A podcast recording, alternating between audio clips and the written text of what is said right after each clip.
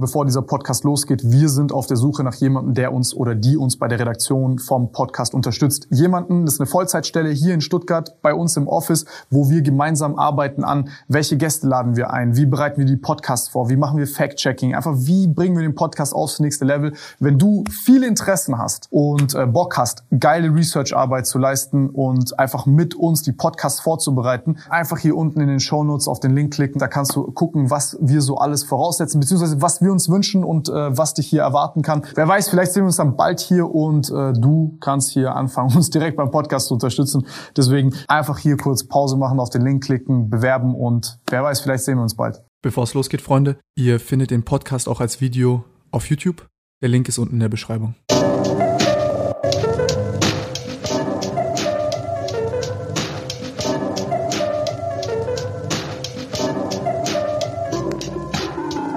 Also eigentlich jeder der YouTube-OGs kennt Koro.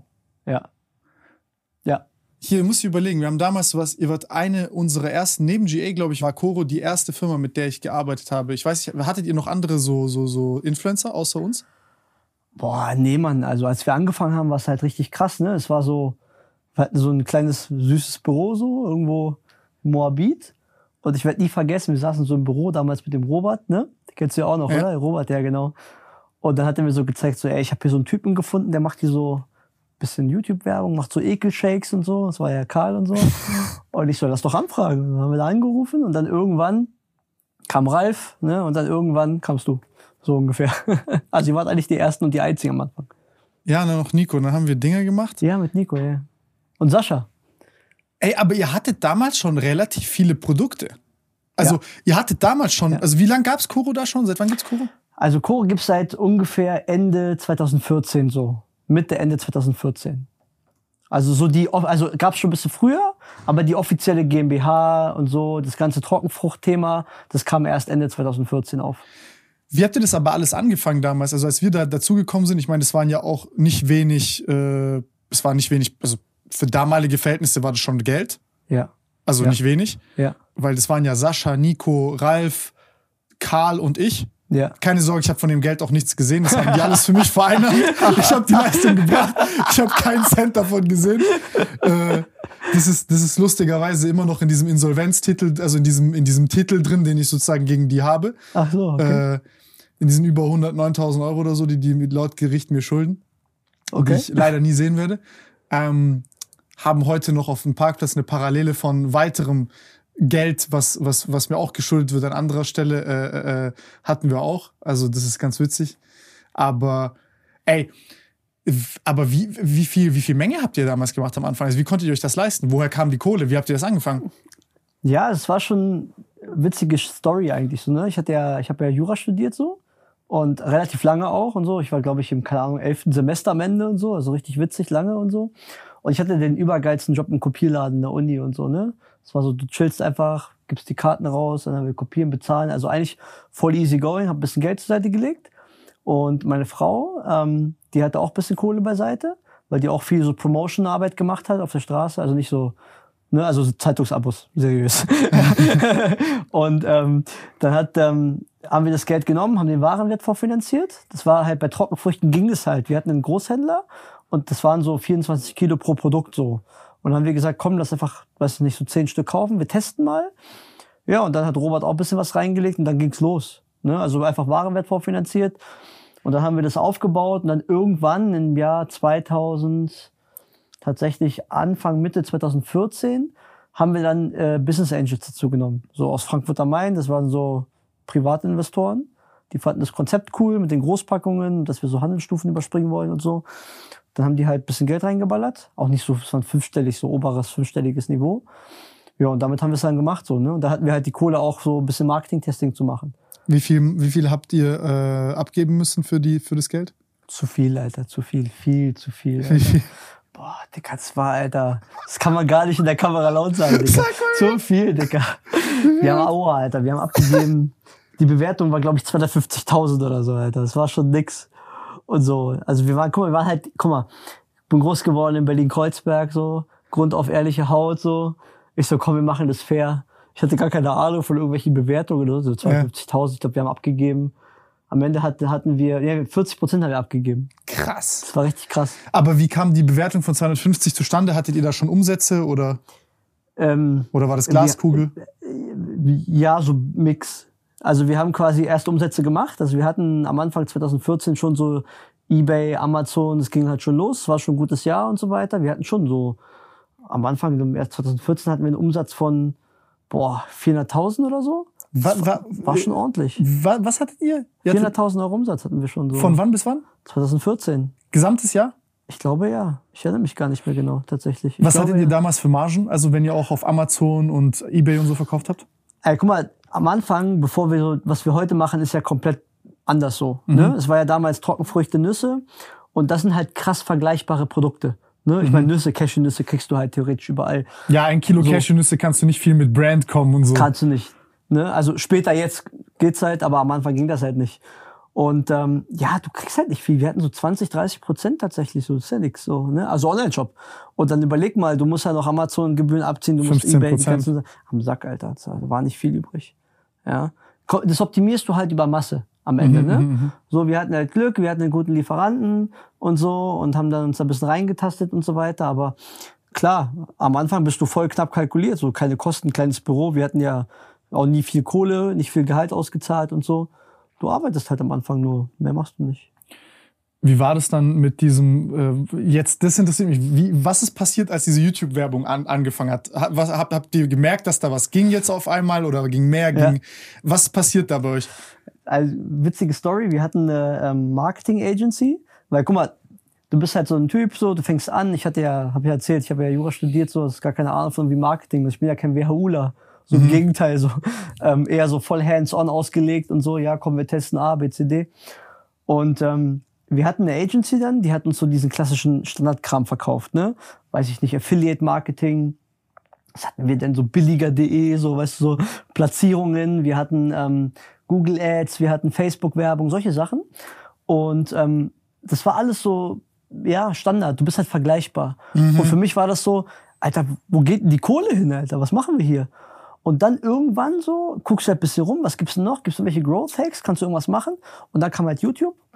Und dann haben wir halt angefangen, dann mit Karl zu sprechen und sozusagen auch die anderen Themen abzumachen. Ey, und dann irgendwann, okay, wir schicken dir mal ein bisschen Ware, haben wir dann gemacht. Und dann, ich weiß nicht, ich bin irgendwie pennen gegangen und am Anfang ist voll easy, ne? Du guckst so, sie haben eine Zahlung erhalten, PayPal so und so. Denkst so, ah geil, ich habe eine Zahlung erhalten. Du freust dich am Anfang darüber, so, ne? Weil du denkst, ah cool, das Ding fängt an und so. Da hast du so Umsätze, weiß ich nicht, 50, 150 Euro pro Tag und so. Alter, ich geh pennen. Ich weiß nicht, irgendwann, ich mache nächsten Morgen, wach ich so auf. Sie haben ganz viele Nachrichten erhalten und ganz viel Geld erhalten und so. Ich so, oh geil, ich bin reich, was ist los? ja, also richtig witzig. Und ähm, ja, das war schon, also wir haben schon gemerkt, es geht hoch. So, das waren damals, glaube ich, 800 800.000 Euro Umsatz, also 800 Euro bis 1000 Euro Umsatz so durch ein Placement, wo ich dachte so, oh mein Gott, das war schon krass viel. Und dann das Geile war halt, es ist dann aber auf einem Niveau geblieben. Das war halt der Unterschied. Weißt also du? die Baseline ist geblieben. Genau. Und das war halt der Unterschied. Dann haben wir halt gesagt, ey, geil, lass es mal ausbauen, so. Und dann ähm, haben wir, ja, letztendlich das, was Coro heute macht, quasi auch im Kern einfach weitergebaut, so, weiter skaliert über die Jahre, weitere Produkte dazugenommen und so. Und es war schon ziemlich cool. Wie ging der Weg weiter dann? Also ihr habt dann gesagt, okay, YouTube ist ein gutes, äh, ist ein gutes Medium, die Sachen zu platzieren. Was hat es da verändert bei euch? Weil das ist, das finde ich, finde so die Geschichte immer ganz spannend. Man fängt so an, ja, 24 Packungen, äh, ein Kilo und mal gucken, was passiert und Nüsse und Trockenfrüchte und dann, ihr habt jetzt, wie viele Produkte habt ihr jetzt im Shop? Boah, 1400? So, und So. jetzt, die, verstehst du so, dieser, dieser Weg dahin, was macht man als nächstes und wie ihr euch da entwickelt habt, äh, finde ich interessant, mir das mal jetzt, Erklären zu lassen. ja. Ja, weißt du, du fängst halt an so, du, ne, du probierst halt aus. Also meine Frau ist ja Vegetarierin und das war ja damals ihre Idee. Ne? Also ich bin ja so der, vielleicht der Unternehmer dahinter, aber meine Frau hat halt gesagt so, ey, lass probieren, die ganzen Sachen, die ganzen Rohstoffe sind super teuer, Datteln und so weiter, ne? Ähm, lass einfach testen, haben wir dann gemacht. Das ging los. Und dann merkst du, es wird angenommen, auch die, in der Zielgruppe, die wir ja hatten, also krass im Fitnessbereich angefangen, ne? aber wirklich auch ähm, so Leute, die auch wirklich so Carbs bauen wollen und so, ne? also wirklich aufbauen wollen. Und dann denkst du, merkst du relativ schnell, du hast halt Lieferanten, mit denen kannst du auch mit dem Sortiment skalieren. Das heißt, am Anfang bist du nicht im Produktentwicklungssystem. Du bist erstmal so, was, kann, was kannst du anbieten? ne? Mhm, Da kriegst du von Lieferanten so Angebote, du redest mit denen, dann gibst du verrückte Muster und so. Ich habe mal ganz viele Muster probiert und so. Dann wirst du irgendwann fett, weil du die ganze Zeit Muster isst und so. Auf Schokolade und so richtig geile Sachen. Hammergeil. Und dann nimmst du erstmal einfach auf. Ja? Das heißt, du probierst ein bisschen rum. Das heißt, was, was, was, was haben wir gemacht? Wir hatten Nüsse, Trockenfrüchte, bisschen schokolierte Snacks, schokolierte Früchte und so weiter. Ne? Ähm, dann hatten wir irgendwann diese ganzen Pulver, Gerstengras, Weizengras. Also du skalierst quasi mit Bestandslieferanten erstmal und guckst Mhm. und probierst ein bisschen aus. So. Ähm, Also wo du weißt, die Verbindung zu denen ist gut, die sind Genau. zuverlässig, die haben gute Preise. Genau. Und wenn du mehrere Produkte bei denen abnimmst, hast du noch ein bisschen Genau. gute Effekte im Einkauf. Genau. Logistisch auch leichter, weil du dann einen LKW mit halt Genau. voll machen kannst, blablabla. Und so, also so fing das an und dann haben wir halt gesagt, gut, ähm, was gibt's am Markt noch? Haben ein bisschen rumrecherchiert. Es gab ja, mein, guck mal, es war vor zehn Jahren, da war, was du heute am Markt siehst, ist komplett anders, als vor, vor zehn Jahren war, so, ne? Und ähm, ja, da haben wir halt geschaut, was gibt's noch für Produkte, die wir abdecken können und haben dann irgendwann einfach geguckt, so, ähm, okay, jetzt haben wir erstmal einen guten Stamm an Produkten und haben dann tatsächlich irgendwann gesehen, ey, es gibt auch so Muse, ne? Also Nussmuse, Mandelmus. Es gab ja, Klassiker war ja immer Mandelmus. da hat sich meine Freundin gefreut Haselnuss. drüber, als ich Paket bekommen habe. Die war so, die hat mich so angeguckt mit solchen Augen. Das Ganze Geil. mit dem Löffel da und ist es mit diesen schokolierten, diesen, diesen Himbeeren gefriergetrocknet. Ja, Mann, die sind geil. Die, ist, die hat gesagt, sperrt es weg von mir, sonst ich werde verrückt. Ich kenne das.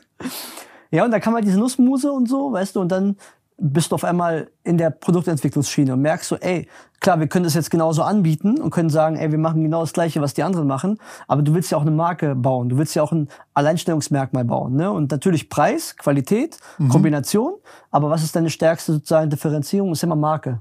Ne? Und deswegen haben wir dann gesagt, ey, wir investieren Zeit da rein, wir entwickeln die Produkte, haben da wirklich verstanden, also mein Kollege Piran, der quasi den Einkauf aufgebaut hat, der hat sich wirklich auch damit beschäftigt und da hast du halt verrückte Sachen. Du hast einen Röstgrad, du hast irgendwie Mahlgrad, du hast irgendwie, musst gucken, welches Verhältnis, ne? Und ähm, das Von Land zu Land wird es ja auch unterschiedlich sein, woher jetzt, ja. keine Ahnung, die Mango kommt. das auch und so. Du hast da verschiedene Mangosorten. Ne? Das Beispiel ist, glaube ich, ganz gut. So Burkina Faso. So kommt, da kommen die Mangos her. Da gibt's drei verschiedene Sorten. Die eine ist eher säuerlich, die andere ist eher süß. Ja. Das heißt, du musst viel testen. Ja, ja. Also ähm, da guckst du halt, was da am besten angenommen wird. Ja, und dann tastest du dich da ein bisschen rein, so, ne? Und dann guckst du halt immer weiter, so, was kann ich noch machen, was kann ich noch entwickeln und schaust eigentlich nach Innovation. Ne? Dann bist du in so einem Flow drin, dann gehst du auf Messen, da kriegst du Empfehlungen aus dem Netzwerk von Lieferanten und so. Äh, ja, und dann baust du das einmal sukzessive auf. Ne? Also das heißt, im ersten Schritt war Koro sozusagen, habt ihr wie so eine, ähm, dadurch, dass ihr Großpackungen angeboten habt, habt ihr Leuten einen guten Deal ermöglicht, Ja, weil ihr wie so ein Zwischenhändler wart, der quasi diesen Step übersprungen hat und Leute konnten aus dem Internet, die mussten jetzt nicht zum Beispiel in Rewe Edeka gehen und sich dort 250, 200 Genau. Gramm teu äh, relativ teure Mangostreifen kaufen, sondern konnten bei euch ein Kilo kaufen, ja, wenn sie wussten, sie essen das. genau. Äh, da habt ihr, heißt, erste Phase war mit Lieferanten einfach zu gucken, guter Preis und Verfügbarkeit. Ja, Und die zweite Sache war dann die Produktentwicklung. Und die Produktentwicklung ist dann in dem Fall, was war das? Einmal quasi die Kosten, weil das ist, ich habe ich mal mit Piran telefoniert, das fand ich übel spannend vor Okay. vier, fünf Jahren oder so, okay. äh, glaube ich. Da hat er mir dann halt erzählt, wie ihr, äh, dass der halt eine riesengroße Liste hat, also gemacht hat, Ja. sozusagen, um zu gucken, okay, wie wird optimal eingekauft. Absolut, absolut. Genau. Also Prozesse sind auch wichtig. Ne? Also äh, das ist ja das, was ich bei Coro quasi die letzten zehn Jahre auch aufgebaut habe. Ich habe ja also mir das mit Piran so aufgeteilt. Piran hat quasi die ganze, ich sag mal, initiale Einkaufsthematik abgedeckt. Also Piran ist sozusagen unser Produktexperte. Der schaut sich an, was kann man so machen, ne? was findet man Trends und so weiter. Und ich habe quasi äh, dahinter das ganze Quality Management aufgebaut. Ne? Lieferantenfreigabe, Artikelfreigabe, du musst ja auch checken, so ist die Ware in Ordnung, kannst nicht mit allen Lieferanten arbeiten. Und deswegen, dafür Vor allem bei halt- Lebensmitteln. Ja, Mann, Das natürlich. ist ja nicht dasselbe, wie wenn du jetzt, keine Ahnung, Faden bei einer Klamotte nee, raushängst. nee, nee, genau. Das ist halt das Thema, Alter. Ein, ne? Also musst du halt gewährleisten. Ist ja wie im Lidl, Dinger, diese komische Spinne war in den Bananen drin, ganz Deutschland weiß. Das ist sowas passiert bei euch? Also, dass du so zum Beispiel, bei, dass bei euch bei der Qualitätskontrolle auffällt, keine Ahnung, da ist jetzt, natürlich ist es da nicht in der Packung, aber kommt sowas vor, dass man zum Beispiel weiß, ey, in 0,1% der Fälle kann da irgendeine Spinne oder whatever drin sein? Also es ist noch nicht vorgekommen, dass so, so jetzt, sag ich mal, so extrem, ne? Also so mhm. Spinnen und so ist nicht vorgekommen. Aber natürlich, Qualitätskontrolle macht, also wir, kommt aufs Produkt drauf an am Ende, mhm. ja. Ähm, wir haben jetzt angefangen, Mangos selbst zu importieren. Bei Mangos musst du sehr stark gucken und so weiter. Wir haben gute Partner dafür. Die checken halt viel ab. Was halt immer vorkommen kann, das ist aber normal. Naturprodukte, da sind halt Steine manchmal drinne. Ne? Das heißt, mhm. du musst die Steine rausfischen, solche Sachen. Oder Krass. Ähm, wenn du halt äh, ja nicht analysierst, können halt auch so diese Klassiker, ne? Schimmel ist ein Klassiker oder halt so manchmal so Larven und solche Sachen. Das passiert, weil es Naturprodukte sind. Aber das versuchen wir oder machen wir auch, dass wir die sehr, sehr stark aussortieren mit unseren Partnern am Ende, weißt du? Wie, wie, wie macht ihr das? Habt ihr dann irgendwie quasi wie eine Anlage, wo dann, keine Ahnung, 10 Tonnen Dried Mango reinkommen und oder trocknet ja. ihr die selbst oder? Nee, nee, also das, du hast halt Partner sozusagen, mhm. du hast Lieferanten dafür und wir haben halt überall Partnerlabore sitzen, so, ne? Also quasi einfach Eurofins und solche Sachen, die man halt kennt. Äh, QM ist da extrem gut aufgebaut bei Coro quasi, muss auch, ja. Ja, klar. Das ist der, also mit die wichtigste Abteilung. Vor allem bei Großpackungen, weil das verzehrst du auch nicht so schnell, wenn da Larven drin sind, genau. dann ist es halt die. Nee, nee, nee, nee, das geht nicht. Das ist halt, das ist K.O.-Kriterium Nummer eins. Ja. Deswegen ist, ist, äh, legt Coro extrem starken Wert darauf, auch zu sagen, so, ey, QM top. Wir haben quasi IFS Broker, ist so eine Zertifizierung, die wir haben. Das ist somit die höchste Lebensmittelzertifizierung.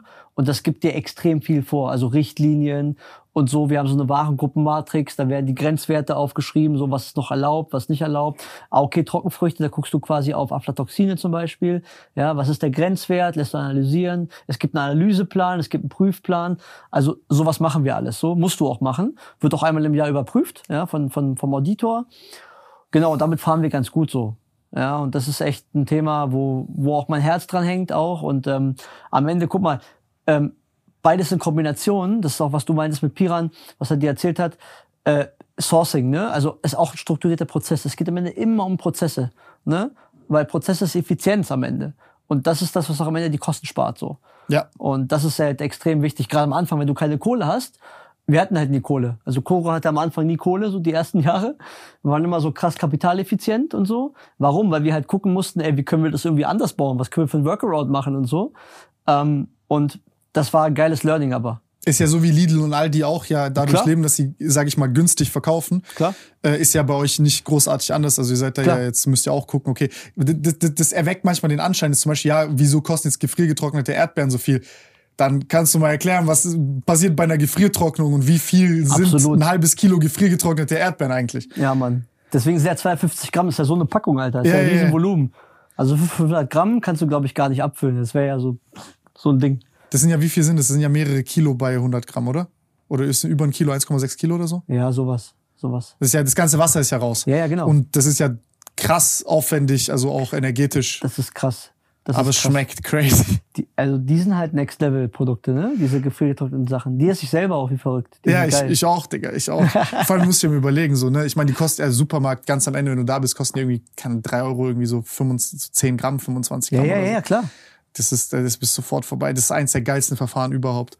Auf jeden, Mann. Wie ging das mit den Produkten weiter? Also, ich habe, ey, ich, ich habe drei Millionen Sachen, über die ich jetzt gerade mit dir reden könnte, weil ich finde es faszinierend. äh, nein, ich finde es, ich finde es ehrlich faszinierend. Danke, Mann. weil, cool. Weil du hast ja auf der, wie lange sind die Mindesthaltbarkeitsdaten von den Sachen, die ihr habt, von den Trockenfrüchten und Nüssen? Ja, in der Regel neun bis zwölf Monate so. Also darauf achten wir schon. Ähm, mindestens sechs Monate muss auf jeden Fall drauf sein. Sonst, wie gesagt, du hast ja auch immer Bestellmengen, du hast Restlaufzeiten. Wenn du Retail bist, musst du besonders drauf achten und so. Also du kannst nicht einfach Ware verkaufen, die so kurz haltbar ist. So. Das geht halt nicht. Wir haben auch die Kapazität dafür nicht. Wir haben ja kein Kühllager oder sowas. Ne? Also es ist ja eine ganz andere Frische machen wir ja gar nicht. Mhm. Das ist halt ein ganz anderes Thema.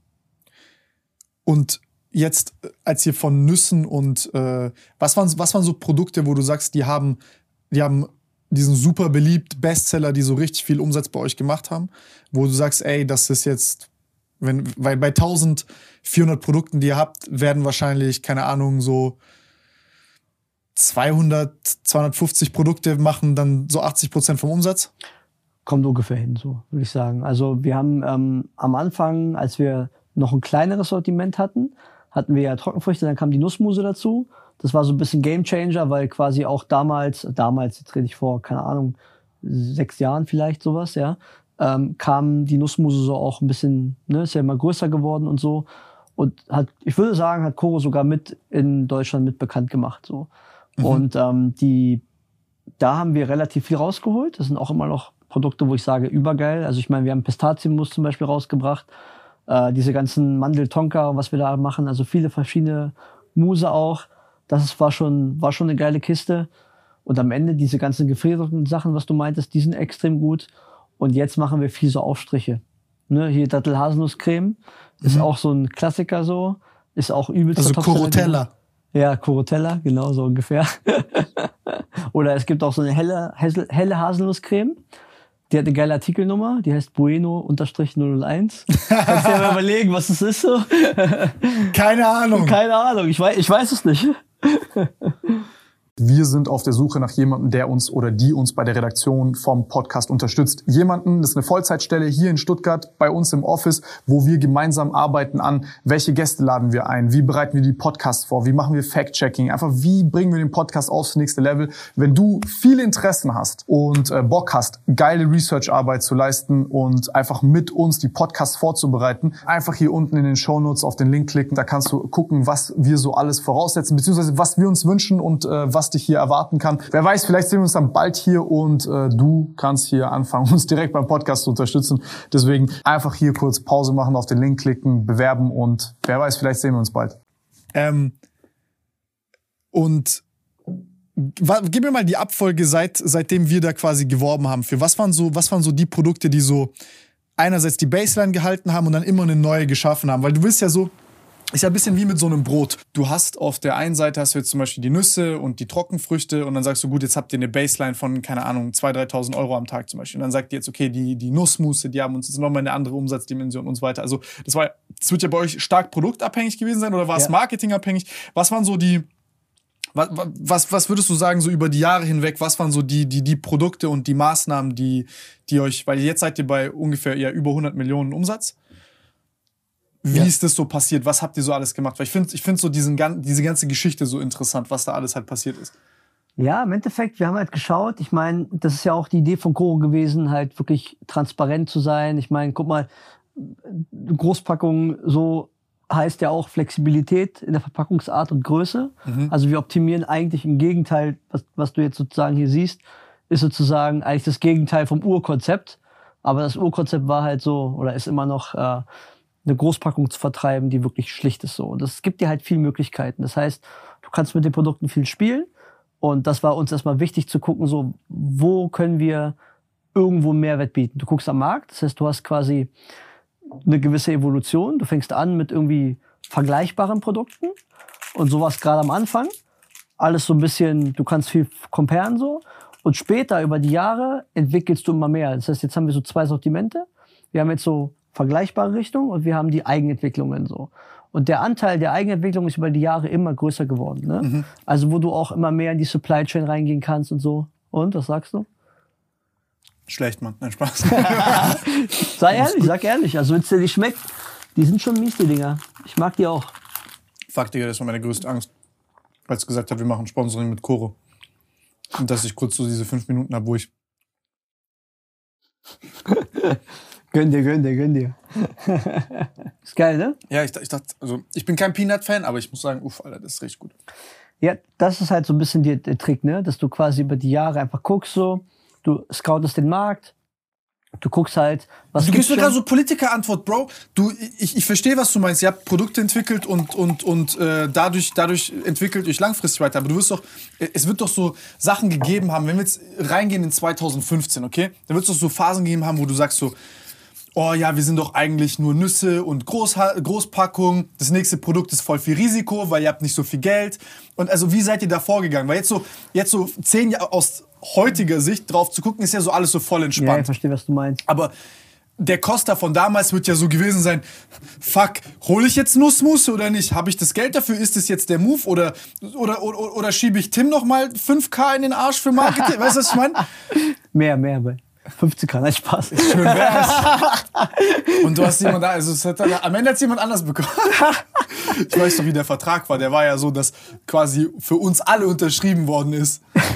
Das ist ja crazy. Egal. Das ist wieder eigen. Kannst du darüber kannst du ein eigenes Video machen, mhm. Alter. Nein, also es war ja, also wie gesagt, es war halt, man ist so tatsächlich die ehrliche Antwort ist, wir sind ein bisschen reingerutscht, so, weißt du? Du baust halt Lieferanten auf, du baust eine Geschäftsbeziehung auf und du kriegst viel halt Muster so. Bei mir war das immer so, ich habe Anrufe bekommen von Lieferanten so, ey, wir haben, wir haben ein geiles Produkt für Sie, probieren Sie mal so. Ne? Und dann ähm, gehst du so ein bisschen raus und guckst halt so, okay, Muse, können wir das machen? Komm, lass einfach testen und so. Ja, wir testen. Wir haben viel getestet. Test, Test, Test, Test und So so. wie ich gerade. Mm, ja, geil. Genau, so Aber ungefähr. das ist ein eigenentwickeltes Produkt. Genau. Und einfach, also du bist einfach frei Schnauze, du guckst dir das an, du kriegst ganz viele Muster, du probierst viele Produkte und dann sagst du, ja, okay, passt ungefähr. Und am Ende, du musst natürlich immer verhandeln, ne? Also für uns war immer so, ey, Abnahme, klar, was du meintest, Risiko war immer da, aber am Ende, wir hatten ein bisschen Glück und wir hatten ein bisschen gutes Händchen, aber ich bin halt der Meinung, so, guck mal, am Ende, wenn es mir selber nicht schmeckt, dann mache ich es nicht, Alter. Das war oft so, weißt du? Und wir haben immer das Gefühl, wenn es scheiße war, das Produkt, haben wir es auch zurückgeschickt. Und meinten so, ey, es schmeckt nicht, machen wir nicht und so. Also ein bisschen reingerutscht, würde ich sagen. Und ein bisschen so, ja, viel probiert einfach. Du probierst halt viel. Ne? Und ey, Risiko, ich meine, Risiko ist immer dabei. Risiko ist immer dabei. Ne? Was ist, wenn es floppt? Was ist, wenn es nicht angenommen wird? Aber wir hatten, muss ich sagen, glaube ich, drei Produkte, die wir ausgelistet haben, die wirklich scheiße waren. Was? Ey, wir hatten so einen Kaffee, Alter, der war so sprühgetrockneter Tansania-Kaffee, was eigentlich ganz geil klingt. Aber ey, ich bin halt so ein Typ, ich mag halt diesen deftigen Kaffee. Und der war echt eklig, Alter. Der war echt scheiße. Was war an dem eklig? Boah, ich weiß nicht, der war so wie so ein Instant-Kaffee, der hat nicht geschmeckt. Oh, einfach. so ein wässriger. Ja, Mann, der war richtig, schlecht. der hat nicht geschmeckt. Diese Flugzeugkaffee ist Filterkaffee. So ungefähr. Und das war so ein bisschen unser Glück oder unser Händchen auch, wo wir gesagt haben, hey, geile Produkte, die müssen irgendwie, die müssen irgendwie funktionieren. Und da musst du halt gucken, mit den Lieferanten verhandeln und so. Viele kommen mit großen Abnahmen an und wir können das, glaube ich, ganz gut, dass wir da auch mit den Leuten irgendwie authentisch reden können und sagen können, ey, guck mal, das ist die Idee. Und viele fanden das auch cool, weißt du? Die sagen dann halt auch von, von selber so, ja, probieren Sie mal das, probieren Sie mal das. Und durch die Kombination mit euch war halt Reichweite da. Das war halt auch alles neu, weißt du? Das war halt so, oh geil, Coro schiebt die Produkte an, lass machen. Das waren die Lieferanten automatisch auch flexibler. Plus halt der ganze Kram, den du halt hattest, weißt du, mit Verpackungsdesign und diese ganze Abstimmung und so, war halt nicht so. Was hast denn du da? Ja, das ist ja schick einfach. So, das war halt immer relativ easy so. Ihr Deswegen habt ja immer dieselben Verpackungen gehabt und dann einen Sticker drauf Genau. mit halt produktspezifischen Sachen. Das war ja Genau. wirklich. das, war halt, das ist halt geil. Deswegen konntest du es halt auch das Risiko sehr stark minimieren. Ne? Das war ja die Idee am Ende. So. Was war, was, was würdest du sagen, sind so eure Top 10 Produkte umsatzmäßig? boah. Am Ende so die Nussmusse sind sehr stark. Die sind immer noch sehr gefragt. Und jetzt mittlerweile die ganzen Aufstriche. Also wirklich Dattel-Haselnusscreme und die ganze Kombination. Das knallt richtig weg. Ja, die, das sind somit die Topseller. Also von den, sag mal, Eigenentwicklungen. Mm, Und von den, sag ich mal, Klassikern auf jeden Fall Mango. Ey. Mango ist immer noch richtig geil.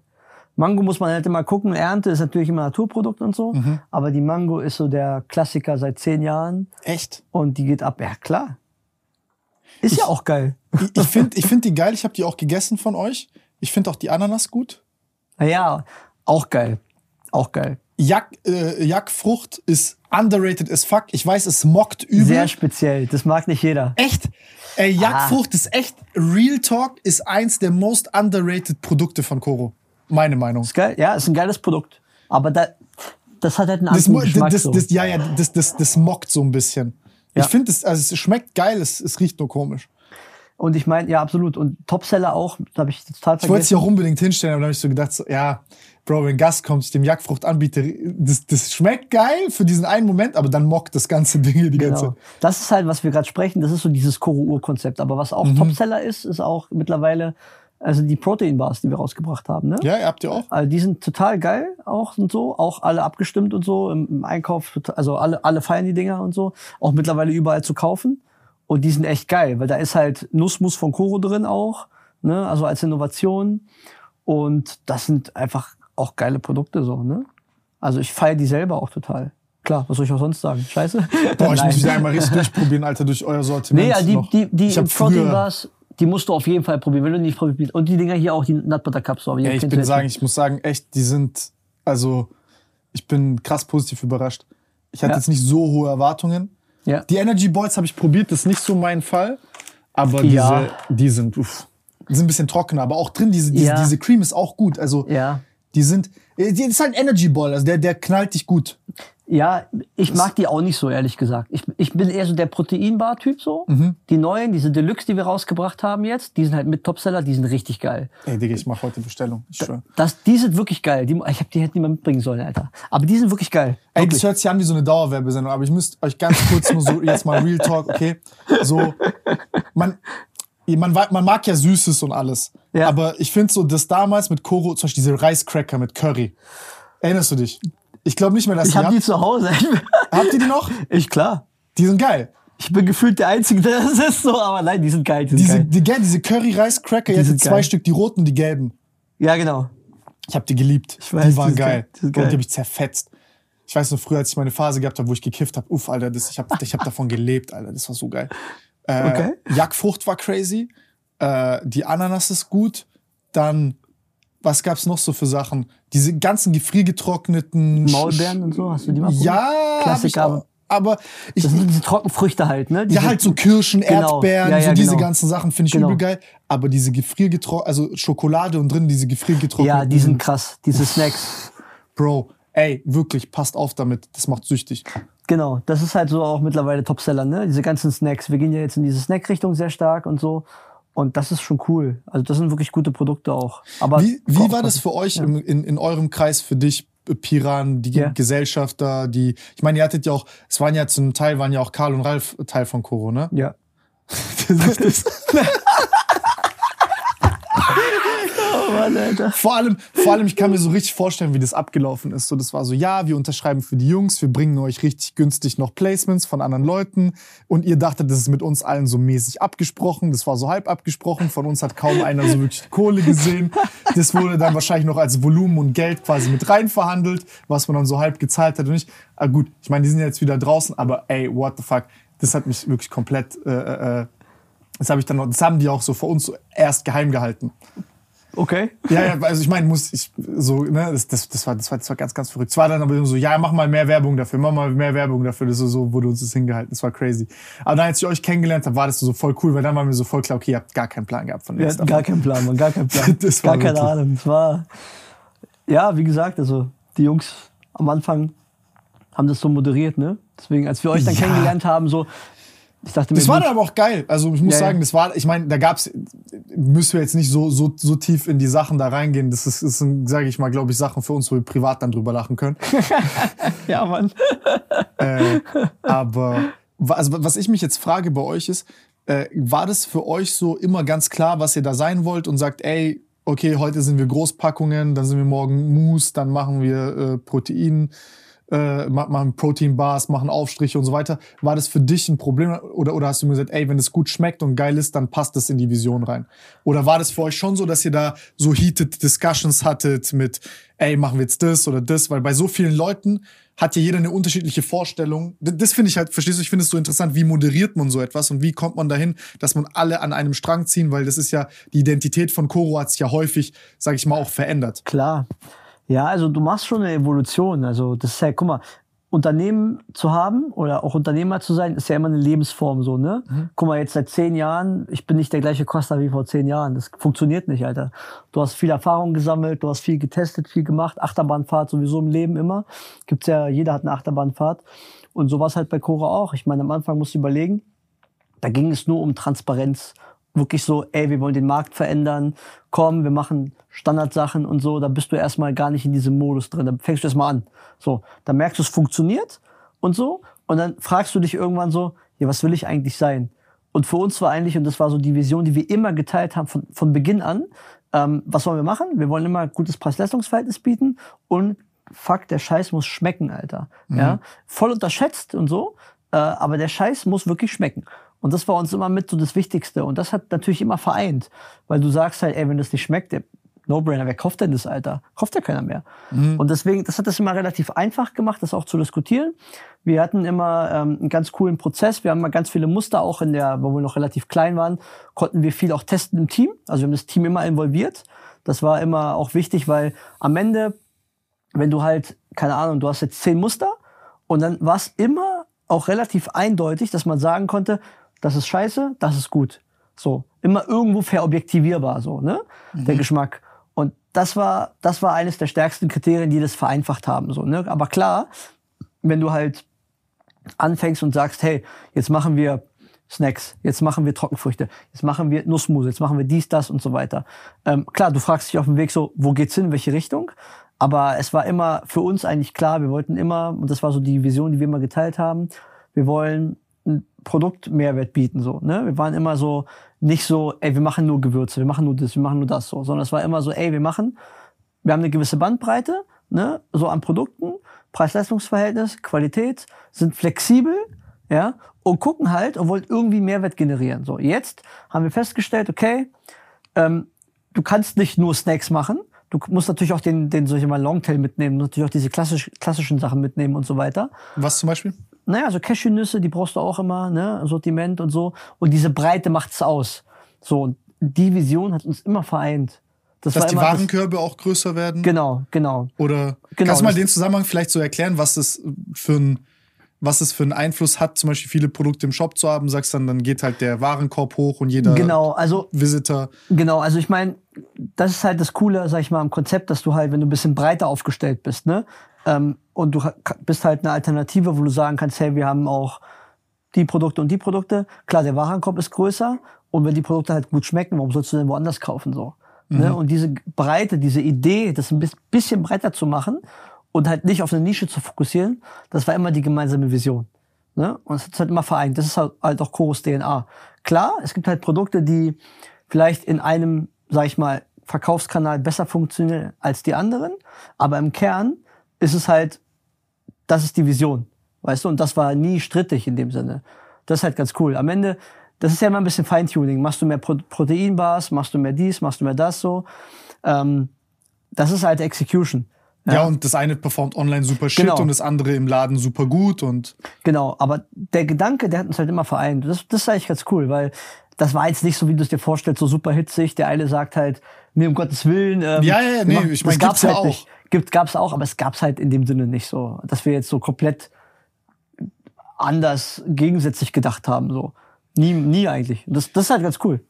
Ähm, wie, also wenn, ihr jetzt mal, äh, wenn ihr euch jetzt mal so, du hast vorhin von so Growth Hacks und so gesprochen, was na, nach, de, nach dem, also Influencer war, war auf jeden Fall eine Sache, die ja bei euch funktioniert habt, die ihr dann quasi Ja. angezogen habt. Ähm, wie lange wart ihr nur im Online-Shop? Also wir haben ja angefangen online. Mhm. Das war so quasi erstmal klar, du hast ja die Klassiker, also du hast so eBay, Amazon, Marketplaces so. Dann machst du den Shop, dann kommt Influencer Marketing oder kam Influencer Marketing und dann hatten wir extrem lange nur Shop. Also wirklich Fokus, Kunden direkt auf unseren Shop sozusagen ziehen, so, ne? Ist ja auch so von der Theorie immer das Attraktivste, Genau. höchste Marge in der Theorie, bla genau, bla. genau, das war sozusagen immer die Idee. Und natürlich Traffic und so weiter nimmst du natürlich die Nebenkanäle mit. Das heißt, sowas wie Amazon oder auch heute sowas wie Lebensmitteleinzelhandel, das machen wir erst seit ein paar Jahren äh, wirklich, wirklich exzessiv, wo wir das auch gemacht haben. Das ist immer so ein Neukundenakquise-Kanal, so sehen wir das halt. Ne? Mhm. Wo das es heißt, okay ist, null auf null rauszugehen. Genau, wo du halt sagst, hey, ich werde bekannt, aber am Ende, guck mal, optimierst du natürlich auf, auf den Shop am Ende. So, und so war immer die Vision. Also wir haben es halt nicht genau andersrum gemacht. Und das ist halt cool, weil du halt sagen kannst, ich habe halt meine Kunden, ich wachse dann halt, ich habe halt nachhaltig und so weiter ein Unternehmen aufgebaut, was auch irgendwie auch da ist. Ne? Und deswegen haben wir es relativ spät gemacht mit den ganzen Nebenkanälen. Ne? Also der Lebensmitteleinzelhandel ist ja ein riesen Booster und ist auch geil. Aber klar, ähm, beides zu haben ist natürlich noch geiler. Aber wie war's? Also bis wann habt ihr Online-Shop nur gemacht? Boah, die ersten bestimmt sieben, acht Jahre. So Also so bis 2020? locker, Ja? locker, locker. Ich weiß gar nicht genau, ehrlich gesagt. Wüsste aus dem Kopf weiß ich es nicht, ehrlich gesagt. Was war euer Peak-Umsatz Online-Shop mäßig? Also wie viel, wie viel Prozent äh, vom Umsatz macht ihr derzeit mit dem Online-Shop? Mittlerweile so um die, würde ich sagen, so um die, ja, so 60, 70 Prozent so ist Mit so dem Online-Shop? Ja. Ungefähr. Obwohl ihr fast überall im Einzelhandel seid. Naja, klar. Historisch gesehen. Historisch gesehen oder jetzt aufs Jahr Ja, gesehen? jetzt aufs Jahr. Also wir sind schon, also das kam ja, ist ja mitgewachsen, ne? Also jetzt sozusagen, es wird ja immer größer und der Retail- Retail-Umsatz kam ja dazu. Das heißt, Das heißt, ihr die macht, Quote, Onla- Online-Shop-Quote war noch höher, sozusagen. also, Das ist ja jetzt so ein bisschen, ne, gleicht sich an. also, also Retail wächst gerade aber schneller Ja, sozusagen. ja, klar, natürlich. Okay, was denkst du jetzt, wenn, wenn man Retail ausreizen würde zu Online-Shop? Was ist da so die. Das ist schwer zu sagen. Das kann man nicht sagen. Also das hängt natürlich auch davon ab. Retail ist halt so. Ihr seid ja auch nicht mit allen Produkten im Retail wahrscheinlich, Genau. weil du wirst ja nicht wahrscheinlich profitabel eine, eine, eine 1 Kilo Mango-Packung im Nee, funktioniert verkaufen nicht. können. Das funktioniert auch nicht. Also Retail ist halt wirklich ein Thema. Ähm, Da gehen die Proteinbars rein, halt- die Aufstriche, so genau. die ganzen Sachen, die ein bisschen. Genau, genau. Und Online-Shop ist halt so, da kannst du auch anders kommunizieren. Ne? Da hast du natürlich die komplette Bandbreite im Shop und so weiter. Das wird immer ein anderer Kanal sein. Das kann man gar nicht so direkt miteinander vergleichen. Ne? Also das ist nicht, wo ich sagen würde, das gehört beides zusammen. Also es gehört damit immer beides zusammen. Okay, interesting. Aber 70% vom Umsatz über einen Online-Shop bei, bei dabei ist schon crazy. Ja, ja. Okay, und die anderen 30% sind quasi Retail, Amazon, Ebay und alle anderen möglichen Channels, die ihr habt. Was sind so Channels noch, wo du sagst, die sind wichtig für euch? Naja, was du eben aufgezählt hast, ne? Also das ganze Thema Marketplaces, das ganze Thema Retail und so weiter. Ähm, ich meine, wir sind ja auch mittlerweile in 18 Ländern, ne? Sowas. Also Europa ist abgedeckt, äh, Frankreich ist sehr stark, Italien ist sehr stark, sind so Länder, die sehr spannend sind. Also Expansion, ne? Aber es ist auch, wo wir historisch gesehen im Shop sehr stark waren. Jetzt kommt da auch natürlich der ganze andere Kram, ne, den wir jetzt hier ausrollen. Aber ja, Marketplace ist ein Klassiker. Ne? Wie viel Prozent macht ihr in Deutschland versus äh, Ausland? Das ist eine gute Frage. Das ist eine gute Frage. Wir haben ähm, der größte Anteil ist in der Dachregion, aber es folgen Frankreich, Italien und so ein bisschen Nordic so. So Geht die- ihr da über die Händler rein oder geht ihr über einen Online-Shop? Nee, das war ja auch immer so historisch. Wir hatten ja nie Kohle. Ne? Deswegen haben wir historisch immer gesagt, wir machen eine Praktikantencrew, bauen das ein bisschen auf, gucken uns das Land an, klassisch Influencer-Marketing rein und dann, wenn du merkst, funktioniert, baust du das auf. So, so sind wir rangegangen. Und dann der Rest kommt danach. Mit Lager aus Deutschland oder kleines Ja, ja. Lager dort? Wir hatten Lager in Deutschland jahrelang. Jetzt fangen wir an, mal so ein bisschen auch ein anderes Lager zu machen. Aber es kommt erst jetzt. Ja, Also das, haben- das ist komplex auf jeden Fall. Wir hatten halt, also wir hatten jetzt seit, wir haben jetzt seit zehn Jahren hatten wir ein Lager aus Deutschland. Also es war immer ein Partner. Aus Moabit. Nee, leider nicht, aber Fulfillment halt. Ne? Ähm, was würdest du sagen, jetzt so marketingmäßig bei euch, ist es immer noch quasi der Hauptfokus, so mit Influencer zusammenzuarbeiten oder gibt es da irgendwelche anderen Sachen, die ihr gerade macht, die. Ja, also es ist halt immer so ein Mix, würde ich sagen. Ne? Also Mhm. man muss natürlich auch sagen, und so offen gesprochen, Preise werden auch nicht günstiger natürlich. Ja. Ja. Ist natürlich nicht vergleichbar, wie es vor zehn Jahren war. Und irgendwann bist du auch bekannt. Das heißt, natürlich musst du auch mal ein bisschen links und rechts gucken. Also wir testen viel, wir gucken immer, versuchen viel zu optimieren. Alles, wir machen eigentlich alles, kann man sagen. Wir machen viel Videos, viel Content Marketing. Wir machen viel ähm, auch ähm, ja so Performance-Anzeigen und so. Also eigentlich alles, was du dir vorstellst mittlerweile. Wir machen wirklich alles, würde ich sagen. Also viel, was was geht. Ne? Wie würdest du da so äh, die, die Streams äh, unterteilen? Also weißt du zum Beispiel, was kommt durch Influencer? Ich meine, gut, das, das sind ja auch alles Touchpoints, die sich so gegenseitig bedingen irgendwo. Ja, ja, klar. Aber äh, ist da zum Beispiel Performance Marketing super wichtiger Kanal für euch, wo du sagst, ja, da kommt halt super viel drüber, da, da, wird, da wird verkauft drüber. Ja, also Codes von Influencern oder? Ja, das ist, es zahlt halt alles immer auf den Shop ein am Ende. Mhm. Ne? Also das ist halt immer, man, wir testen viel, wir, wir, wir sozusagen monitoren viel. Es ist, früher war es halt eine krasse Influencer-Brand, ne? Mhm. sagen wir mal so. Und jetzt geht's halt immer mehr in die Breite. Jetzt kann man es gar nicht mehr sagen, das ist Nummer eins Kanal, Nummer zwei Kanal. Jetzt geht's wirklich komplett einfach Variation so. Ne? Was sind so deine persönlichen Ziele und eure Ziele da mit Koro? Was sind so die nächsten Schritte, die ihr machen wollt? Also, ich meine, ich mache das jetzt, jetzt irgendwie zehn Jahren. Mhm. So, also schon sehr lang.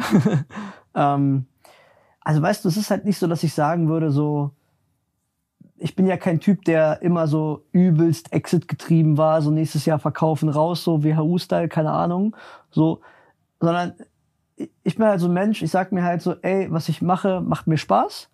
Ja, ich bin halt so jemand, ich verliere mich gerne in so Themen und sage, ey, was können wir machen, wo können wir noch hin? Und ähm, mir ist immer wichtig, von Anfang an mal Spaß zu haben. So, ich habe halt keinen Bock auf irgendwie so kein Politik, kein Stress und so, um Gottes Willen, sondern wir haben Spaß an der Firma, wir entwickeln das Ding weiter, wir haben geile Produkte und das Ding hat halt Potenzial und das ist das Wichtigste so. Und ich glaube, ist nicht, dass ich jetzt sage, so, ey, es gibt jetzt eine Uhr, ja, zack, morgen weg. Das, das, das kann ich nicht planen im Leben. So, aber was wir machen, ist, wir fragen uns einfach jedes Jahr so, äh, ist das, was wir tun, cool? Macht uns Spaß? Und bislang war es immer so, wo ich sage, so, ey, es macht mir halt Spaß. Also was mir immer wichtig ist in meinem Leben, also deswegen habe ich auch damals Koro gegründet. Ähm, ich wollte immer frei sein. Ne? Ich wollte immer so mein Ding machen. Ich wollte nicht diesen, dieses Angestelltenleben leben so. Ich weiß noch, ich habe mal vor, boah, vor, glaube ich, so kurz bevor Koro wirklich groß geworden ist, habe ich mal Sushi ausgeliefert. Auf so einem Roller, Alter. Das war richtig witzig, so mit so einem kleinen Roller und so. Ich dachte mir, Dicker, vier Euro die Stunde und so. Und so Angestellter zu sein, alles cool. Ich habe riesen Respekt davor. Aber es war nicht mein Ding. Wie 4 Euro die Stunde ist illegal, Alter. Dicker, ich habe vier Euro gekriegt, Alter. Cool mit Trinkgeld und so. Richtig krass. Richtig krass. Und dann dachte ich mir, nee, Mann, ich kann das nicht machen. Ich will mein eigenes Ding machen. Ich wollte immer so, immer frei sein. Ne? Ich wollte sagen, ey, wenn ich morgen Pizza in Rom essen will, fliege ich nach Rom. So, ist mir scheißegal. So, ich wollte einfach nicht irgendjemanden fragen müssen. Mhm. Und ähm, das ist das, was mir wichtig ist. Und das, wenn mir Koro das, das gibt, was es tut, und ich muss nicht irgendwie, na klar, du hast natürlich Partner, du musst dich absprechen. Natürlich bin ich jetzt kein Freigeist. Darum geht's nicht. Ähm, natürlich im Rahmen der Unternehmung, natürlich ist klar. Aber ähm, solange das halt da ist und solange ich mein Ding machen kann und solange ich mich austoben kann in meiner Firma und sagen kann, hey, ähm, ist ein geiler Job so, mache ich doch gerne, weißt du? Und deswegen, das ist halt mein Ziel am Ende. Ja, ich will das Ding besser machen, ich will mich entwickeln, mich selber auch entwickeln. Ähm, ich will für die Leute da sein, ich will was hinterlassen, wo ich sage, so ist halt geil. Ne? Ich will halt irgendwie was Nachhaltiges da lassen. Ne? Ich will halt nicht irgendwie sagen, so in, keine Ahnung, in zehn Jahren, ja, Koro war diese komische Marke, die da ja, ja, so ja, ja, One-Hit-Wonder so. Mhm. Nee, nee, also die Vision ist schon, dass Koro ähm, langfristig auch steht. Ne? Das ist nicht so ein, ja, okay, wurde mal verkauft an, keine Ahnung, irgendwo hin, ne? sondern nee, nee, das ist schon eine Marke, wo ich sage, ey, die gehört auf jeden Fall lange am Markt und so und die ist da und ähm, die steht für was ein und so. Und es ist eine, ne, ich will irgendwie was vergleichen so, ah, lass mal bei Koro gucken. So, vielleicht Mhm. finde ich es bei Koro so. Ne? Und das war so das, was uns immer einfach gereizt hat so. Und das sind so ein bisschen meine Ziele. Ansonsten, ich meine, ich habe einen kleinen Sohn, ich bin Familienmensch. So, ich liebe meine Frau, ich liebe meinen Sohn. Für mich ist es halt alles. Ne? Und das muss halt immer in Korrelation mit der Freiheit sein. Und solange das halt da ist, ist es halt mein Ziel, happy zu sein, weißt du? Bin halt einfach ein Mensch, so, es geht am Ende, kannst halt Kohle haben, du kannst machen, alles wichtig, alles cool. Aber guck mal, Gesundheit gibt dir keiner. Gl- Glücklich sein, so, gibt dir keiner, so, ne? Und das ist so für mich immer das Wichtigste gewesen, so. Ich will nicht nach Hause gehen und sagen, so, ah, wieder Scheiße und so. Nee, kein Bock. Wirklich, ich will mich freuen. Ja, ich will beides haben. Und so gehe ich auch an die Firma ran. Also so gehe ich auch ran. Also zum Beispiel, wenn ich mit Leuten arbeite und einer sagt, ich will Homeoffice machen, ich kann den Leuten das ja nicht verwehren. Wenn ich jetzt sage, ich komme um 10 Uhr ins Büro, weil ich meinen Sohn zur Schule bringe oder sonst irgendwas, naja, mein Gott, gebe ich den Leuten irgendwo die gleichen Rechte so, weißt du? Natürlich nicht kommunemäßig, ist klar. Ich bin natürlich auch Arbeitgeber, so ist ja nicht. Ju Ju Jugendhaus Koro. Jugendhaus Koro funktioniert nicht mehr. Sozialprojekt. Nee, das geht leider nicht so. Wir sind ja auch noch eine Firma, die irgendwie Geld verdienen muss. Aber du weißt, was ich meine, so. Und das ist so mein Ziel am Ende, weißt du? Ja, ich glaube, ich glaub, Freiheit und Verantwortung gehen halt Hand in Hand. Du hast die Freiheit, dir deine Verantwortung auszusuchen, aber du hast halt auch die Pflicht, dir Absolut. deine, ist deine Pflicht, dir eine Verantwortung auszusuchen. Und das ist halt so diese Koexistenz zwischen äh, Pflicht und Freiheit. Äh, so das eine und das andere das ist Bullshit. Und genauso ist dann auch scheiße. Es ist ja ein Nebenkriegsschauplatz, ob du um 10 kommst oder um 11 oder um 7. Ja, klar. Wenn du deinen Job gut machst und, und, und fokussiert bist auf deine Ziele, dann findest du den Weg, wie du am besten operierst. Aber ja, ob du dann morgens kalt duscht oder äh, äh, dein Wasser und deine Limette so und so trinkst und das und das, das alles dann mach, wie du denkst, aber Ja, das ist halt das Ding, ne? Also ich meine, das war so immer mir, egal wer in der Gesellschaft irgendwie Investor ist oder Partner ist oder wie auch immer so, man muss sich immer gegenseitig die, die Freiheit geben, so, ne? Es ist immer ein Kompromiss am Ende, klar. Und so, und jetzt, na klar, man soll niemals nie sagen, so, ich bin immer offen für alles. Auch höre mir gerne immer alles an.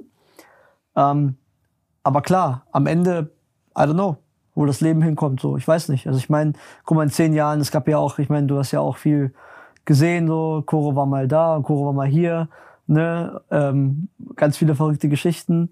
Also ich weiß nicht, wo das Leben hingeht, so. Also, ja, gibt viele verrückte Geschichten, ja. vielleicht, vielleicht, vielleicht ein paar zu viele Verrückte für hier. Für hier. äh, aber sag mir mal, ja. Sag mir mal, wenn du jetzt auf diese zehn Jahre zurückguckst, welche Phase hat dir am meisten Spaß gemacht? Boah, das ist echt schwierig. Oder sagst du Also- alles und die Entwicklung? Und Nee, alles macht keinen Spaß. Das, das wäre gelogen so. Also es gibt auch Zeiten, wo du sagst so, kein Bock mehr. Gibt's immer. Also der sagt, nee, übergeil und so, der lügt. Sag mal, nicht. sag mal so ein paar Phasen, wo du sagst, ey, weil das ist ja jetzt, gucken Leute, Uhr 300 Mitarbeiter, 100 Millionen Umsatz, Ja, ja, klar. krass, bla bla. Aber gib mir mal diese paar Phasen, wo du sagst, ey, das ist, Also was, was, ich, was ich wirklich geil fand, glaube ich, so eines meiner liebsten Erinnerungen bei Coro, gerade so die Anfangsphase, wenn du so in der, also, du, also wenn du merkst, dass es funktioniert. Ne? Am Anfang bist du erstmal so lost, so, du fängst einfach an und du hast erstmal Hardcore-Existenzängste, so, ne? ich werde nie vergessen, mein Sohn war, das war, mein Sohn ist geboren worden ähm, 2016 und also Mai 2016 und ich werde nie in meinem Leben nie vergessen, es war Weihnachten, 25.12., 26.12., sowas und wir hatten so Shopware, so Shopsystem und so, ich habe immer die Umsätze aktualisiert im Shop und guck so und na, knacken wir heute die 2000 Euro Umsatz so, ja, mal gucken und so, dann aktualisierst du das, da hast du schon Existenzängste so. Das war schon so eine, das war schon so eine Sache so, das war echt schwierig, ne? Ähm, das war am Anfang war es schwierig. Aber danach, wo es dann wirklich dann hochgegangen ist und so, dann hast du halt Spaß. Weil dann sagst du halt, okay, wo wir den quasi den einen Investor reingeholt haben, ähm, wo wir quasi haben wir den Kofler damals reingeholt, einer unserer Investoren, ähm, das war halt, dann bist du halt dann erstmal so safe und denkst so, geil, du bist erstmal in einem Modus, wo du hast nie Kohle und dann auf einmal hast du Kohle. Und dann der Moment, dass du sagen kannst, jetzt setze ich mich hin, jetzt optimiere ich den ganzen verfluchten Laden einfach mal durch. So, weißt du, jetzt kann ich sagen, geil, hands-on, nehme die Mitarbeiter, baue ein geiles System auf, ähm, guck mich, beschäftige mich mit den Produkten so, so dieses hands-on so. Das ist eine Sache, die werde ich Coro mal dankbar sein, dass ich mich da immer mit den Leuten austesten konnte und so am Anfang ähm, ein bisschen ausleben. Das war cool.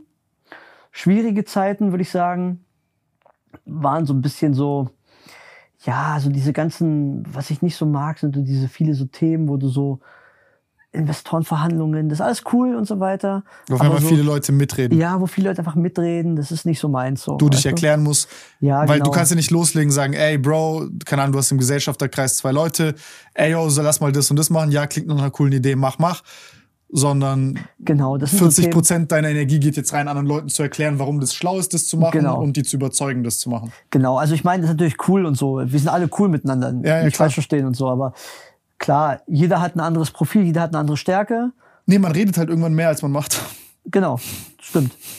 Nein, also es sind so Momente so, wo du halt denkst so, pff, weiß ich nicht, so wenn es so politisch wird so ein bisschen, ne? Das ist so, ah nee, Alter, kein Bock auf sowas. Alter. Das ist halt so, guck mal, ich wollte immer so der authentische Junge bleiben und immer irgendwie mein Ding machen so, ne? Ähm, und immer so das Ding größer machen und so, ne? Und ähm, das willst du dir beibehalten. Das ist so das Geilste so, ne? Aber wenn du halt merkst, weiß ich nicht, ähm, oder es gab so Phasen, wo, wo der Umsatz nicht so stark war oder wo wir mal uns mal verkalkuliert haben und so und wo du denkst so, ey, fuck, wir haben ein Cash-Problem. Wie lösen wir dieses Cash-Problem? Das sind auch so Momente so, ne? Das sind die schlimmsten Momente. Das ist halt so ein Ding, wo du denkst so, wie geht es denn? Ich habe eine Firma, die macht Umsatz Ja, und dann denkst du so, wo ist denn die Kohle? ja, Das sind auch so Momente, weißt du, wo du denkst so, boah, ey, kein Bock mehr, Alter, was soll ich jetzt machen? Ja, ne? Und dann sitzt du halt du da. dann sich so fragst, so verdiene ich überhaupt Geld mit jedem Euro, den ich gerade mache, oder, oder digge ich mein Grab tiefer? das ist auch so ein Ding, Alter, guck mal, guckst du auf die Zahlen, ja, was ist denn das? Habt ihr das gebucht? Was ist das und so? Du bist so relativ tief drinne und manchmal denkst du halt so, boah, ich habe keinen Bock auf den Mist, Alter, soll ich mir jetzt die ganze Scheiße durchlesen und so. Da denkst du so, muss doch nicht sein so. Das sind so Dinge, wo ich sage, boah, nee, weißt du? Oder manchmal auch so Sachen, ähm, ich meine, ich, guck mal, ich arbeite gerne, ich arbeite gerne, ich arbeite auch gerne lange und so. Ähm, aber klar, manchmal fragst du dich so, okay, so, will ich die ganze Zeit 120 Prozent geben. Ne? Und so ein Moment war natürlich auch, wo mein Sohn auf die Welt gekommen ist. Am Anfang, weißt du, bist du so bis zwei morgens im Büro. So, juckt dich halt nicht so. Du hast ja nichts so. Ne? Ähm, aber du merkst halt, irgendwann kommt Familie. Ne? Und ich wollte immer für meinen Sohn da sein. Für mich war das das Allerwichtigste. Ich wollte nicht irgendwie sagen, oh ja, in fünf Jahren sehe ich den mal so. Zum Kicken dann das erste Mal. So, mit nee, sechs. Mann, Alter, kein Bock und so. Und ähm, klar, wenn du viel Arbeit hast, musst du schon abwägen. So, und da gab es natürlich Momente, wo du sagst, so, bah, ich muss das jetzt eigentlich erledigen, so, aber ich mache es morgen machen und wie auch immer und so. Und das sind so manchmal so Denken, wo du denkst so, weiß ich nicht so, brauche ich diesen Kick nochmal, noch mehr Umsatz schieben so oder reicht mir das so? Ja. Ne? Und dahinter fragst du dich auch viel selbst so. Ne? Oder wenn es halt internationaler wird, so du bist dann auf einmal andere Anforderungen, Anforderungen ändern sich, ja, kommt Englisch dazu, da musst du viel Englisch lernen, viel an dir arbeiten so. Ähm, und das ist manchmal echt herausfordernd so. Ja? Oder keine Ahnung, ich habe mal, weiß ich nicht, ich musste mir so hardcore Excel beibringen und so, ja. Und ich so, boah, jetzt werde ich hier Mathematiker, da keinen Bock drauf und so, ja, alles gut. Ähm, nein, also es ist natürlich immer ja, also es ist schwer zu sagen. Ja. Ich glaube aber tatsächlich, dass eine der, der Sachen, die ich jetzt so mit den Podcasts und mit den vielen Leuten, mit denen ich zu tun habe, gesehen habe, was so eine krasse Parallele war, äh, wenn du jetzt so erfolgreichen Unternehmer anguckst, ist, ist gar nicht unbedingt Talent oder Intelligenz oder sowas, was man immer denkt, sondern es war halt diese Ausdauer, so Ja. dass du jetzt sagst, ey, ich kann kein Englisch, ich muss lernen, ich kann kein Excel, ich muss es lernen, äh, ich kann kein Marketing, ich muss es lernen, Absolut. ich verstehe keine Influencer, ich muss es lernen, ich verstehe kein Sourcing, ich muss es lernen. Genau, das ist das Thema. Das ist genau das Thema. Ähm, es gibt immer in jeder Firma wird es immer schlechte Phasen geben und so. Ja. Und am Ende, ich meine, guck mal, äh, wann wurden die Rocky-Filme gemacht so? Ja, also 80er Jahre. Äh, und das stimmt halt. Der, der, der härteste Gegner bist du selber. Guckst in den Spiegel so. Stehst du auf oder bleibst du liegen so? Das, das ist voll der platte Spruch, aber es ist einfach die Wahrheit so. Ja, bist du unkaputtbar oder bist du, gibst du auf so? Was war die eine Sache, die dich so am nächsten zum Rande vom Aufgeben gebracht hat? Boah, das ist schwierig zu sagen so. Keiner spricht gerne über sowas. Also, ja, das ist halt schwer zu sagen. Kann man nicht sagen so. Ich glaube, ich glaube, Koro macht halt einen Wandel gerade. Ne? Koro entwickelt sich halt krass weiter. Ähm, es geht halt, natürlich, die Firma wird immer größer und es ist, Koro ist halt sehr schnell gewachsen. Ja, es ist wirklich sehr schnell gewachsen. Du musst dir vorstellen, wir hatten Corona und es waren vorher so 20.000 Euro Umsatz, äh, also, nee, anders. Äh, es waren 20 Millionen Umsatz, so ungefähr, sowas, ja. Das handelst du so. Vor Corona. Ja, ja, ja, ja. So, dann denkst du, ja, okay, wir machen jetzt dieses Jahr so und so, das passt schon und so. Dann kam Corona und dann auf einmal bist du bei 80 Millionen. Aber nicht innerhalb von so, okay, ein Quartal, ein Quartal, sondern innerhalb von, zack, einem Monat so gefühlt, auf der Runrate natürlich, ne? Und das waren so Momente so, also, darauf bist du nicht gefasst. Und ich werde nie vergessen, wir hatten so Systemmigration und ähm, ey, Software-Thema und keine Ahnung und so. Ich krieg einen Anruf vom Lager. Sie müssen kommen. Sie müssen kommen. Ich so, was ist jetzt los? Okay, ein Auto eingestiegen, fahr dahin. Ey, wir hatten 10.000 Bestellungen Rückstand, Alter. So, wegen Systemproblemen und keine Also Ahnung die ihr quasi nicht ausliefern konntet. Ja. Und das war so ein Moment so. Üff, 10.000 Bestellungen. Ja. Ui, ui, ui. Das ist, Und das war so ein Moment, wo ich dachte so, okay, was mache ich jetzt so? da sind Leute abgefuckt. Ja. Ne? Und dann hast du halt, du hast ja Verantwortung. Du hast Verantwortung für die Mitarbeiter, für die Logistikfirma, die sind ja auch auf dich angewiesen natürlich, ja. Ähm, und du musst entscheiden, was machst du jetzt, Alter? Ne? Und dann rufst du die Leute an, machst Stress, Schnittstelle funktioniert nicht und so. Und denkst du so, okay, ich bin in der E-Commerce-Welt, Alter, und es funktioniert nicht. Und das waren so Sachen, wo ich dachte so, wie lösen wir das jetzt? Ne? Und ähm, ich glaube, das ist eine Sache, das ist so Segen und Fluch zugleich. Ja, am Anfang und das ist so, das ist so, das für mich war immer so.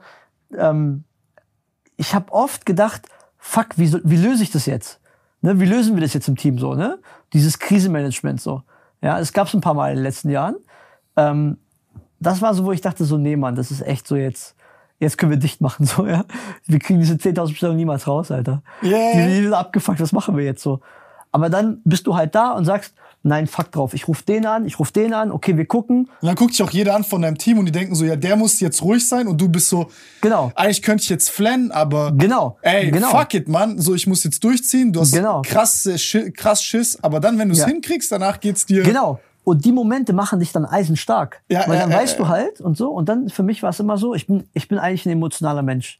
Ich bin sehr emotional, ich bin sehr leidenschaftlich, ich bin ja auch Südländer, Alter, was soll ich machen? Ja. Nein, so, ich bin, bin da schon so. Aber weißt du, ähm, in solchen Momenten bist du eiskalt pragmatisch. Du bist ganz rational. Äh, Nach, nach innen bist du so, oh mein Gott, wie soll ich das lösen? Nach außen hin bist du so, macht euch keine Sorgen, ich bin da, ich bin der Leader. Ich reite vorne so. Ja? Und das hat, das hat mich so einerseits so, oh mein Gott, ich komme nicht klar, aber ich habe daraus meine Kraft geschöpft. Und dann wirst du stärker. Ja. Und dann, und daraus diese Krisenmomente, die du halt lösen musst und improvisieren musst, ähm, dann wächst du mit. Ne? Und ich meine, guck mal, das war halt die Situation. Alter, das abzuarbeiten ist ja nicht einfach so, zack, morgen ist es weg. Sondern Yeah. es dauert. Du musst natürlich die erstmal. Und vor allem jede ne? Sekunde ist ja gottlos. Ja, das ist halt eklig so. Das ist halt wirklich eklig. Weil also du kriegst ja gefühlt minütlich E-Mails, wo ist mein Zeug, ich habe keine Versandbestätigung, ihr habt mein Geld, äh, Genau. ihr seid Verbrecher, äh, äh, warum passiert da nichts? Du kannst nicht mit allen gleichzeitig reden. Auf der anderen Seite fragen dich deine Leute die ganze Zeit, ey, ist übel Horror hier, wann, wann kriegen wir das gelöst? Und du bist da und sagst, ich weiß nicht mal, wo das Problem liegt. Ja. Und dann Ja. auch selber konzentriert zu bleiben und sich nicht ablenken zu lassen, Ja. zu du, mit 10.000 Leuten jetzt reden zu gehen, die das Ja. eigentlich alle eine Antwort haben wollen, Ja. im Team das gut zu verteilen und das, das Problem zu finden. Das ist echt. Das ist halt krass. Also du musst halt, du musst halt wirklich ein guter Krisenmanager sein, du musst ein Auftreten haben und so. Und das lernst du nicht. Und das hast du am Anfang auch nicht. Nein, das lernst, das kannst, guck mal, da, darauf bist du gar nicht vorbereitet. Das lernst Ja. du nicht, weißt du? Du bist nicht einfach so geborener, so, klar, man hat vielleicht ein bisschen so eine Veranlagung dazu, ein Alpha-Tier zu sein, man will führen, man will leiten, daran glaube ich schon. Aber auf so eine Krise bist du nie vorbereitet. Ja, das geht halt nicht so. Und dann zeigt sich halt, Ja, Schönwetterlieder zu sein ist halt so. Ja, ist voll easy, Alter. Das kann jeder. So, und dann, ähm, genau, und dann bist du halt da und dann habe ich, was habe ich gemacht? Wie habe ich es gelöst? Mein Lieblingsbeispiel ist immer Ku- Kundenservice, was du auch gesagt hast, so Customer Service, so, ja. Ähm, das ist so für mich auch ein sehr unterschätzter Bereich. Ne? Ja. Es ist immer, wird immer gehypt in vielen Firmen. Wir machen Marketing, wir machen Sales, wir machen dies. Hammer. Brauchen wir, alles wichtig. Aber diese Operations werden voll oft unterschätzt und so, ja. Ja, ja. Ähm, weil ey, die Kunden bezahlen die Gehälter, Alter. Wer bezahlt denn die Gehälter? Nicht der Weihnachtsmann, das machen die Kunden. Und ähm, was habe ich gemacht? Ich habe mich hingesetzt, ich habe mit den Mädels Customer Service gemacht. Ich selber auch, ja. Die Nachrichten geschrieben, so ich habe Pizza bestellt. Kein Ding, wir kriegen das gemeinsam hin, so. Da waren Tickets, Alter, keine Ahnung, ich will gar nicht mehr, weiß ich gar nicht mehr, will ich gar nicht wissen, ja. Und ähm, du bist Vorbild, verstehst du? Und die sagen, ah, guck mal, der setzt sich mit uns hin, er ist sich nicht zu schade, die Kundenservice-Tickets zu machen. Na klar haben wir Bock. Ne? Und Vor allem verstehst du es ja auch, Alter. Ich glaube, also ich habe ja selber früher den Kundenservice für viele Sachen selbst gemacht. Ja. Bei uns.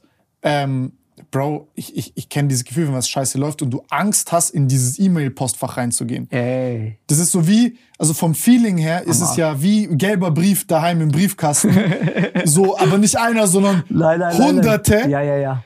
Und, Und jeder reagiert anders. Jeder Mensch ist anders. So, ne? Es gibt halt die coolen Leute, die sagen halt so, ja, sorry, kann ich verstehen, ist kein Problem.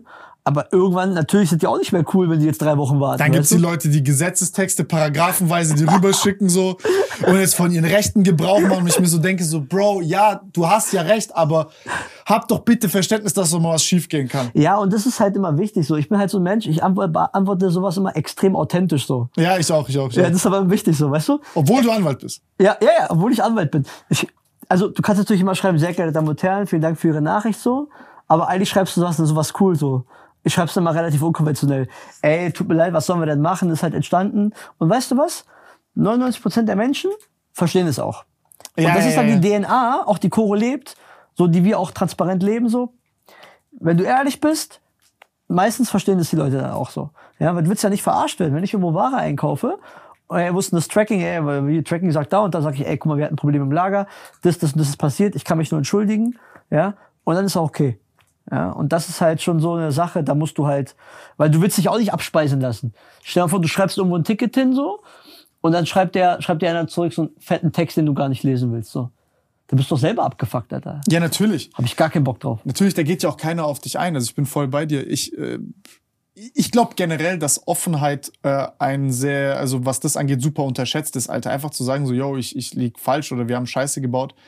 Äh, und halt wirklich, also, dass dir halt wirklich leid tut und du dann auch aus deinen Fehlern lernst. Das nehmen Leute ja viel, also das, ich als Kunde oder ich als Mensch, also ich, ich, ich finde diese Unterscheidung zwischen Kunde und, also ja, klar ist ein Kunde, aber am Ende, weil, weil du halt diese Transaktion hast irgendwo, aber wenn ich jetzt zu dir korrekt bin, genauso wie da, höre ich ja auch häufig dann aus Firmen oder aus Umfeld so, um, du kannst doch gar nicht eingestehen, dass du jetzt hier irgendeinen Scheiß gemacht hast oder so halt diplomatisch, weil sonst kannst du haftbar gemacht werden für das und das. Denke ich mir so, ey, guck mal, ganz ehrlich, also ja, kann ich, mit diesem Risiko muss ich leben, aber ich gehe mal davon aus, dass der Typ hinten dran am PC ist ein Mensch und kein Hurensohn. Ist das, so. Weißt du, was ich meine? Ja, so wenn jetzt ein. Prozent der Leute halt Bastarde sind und die sich jetzt darauf warten, dass die mir ans Bein pissen, ich habe ja nicht böswillig irgendjemandem was. Weißt du, was ich meine? nein, nein, nein. Aber gibt's auch. Also So. ist halt leider so. Ne? Gibt's, aber dann muss ja nicht zu den anderen 99 Prozent der Leute genauso sein. Nein, da muss man auch cool bleiben und so. Und wie Ja. gesagt, also ich meine, guck mal, ähm, du kannst es nicht allen Leuten recht machen.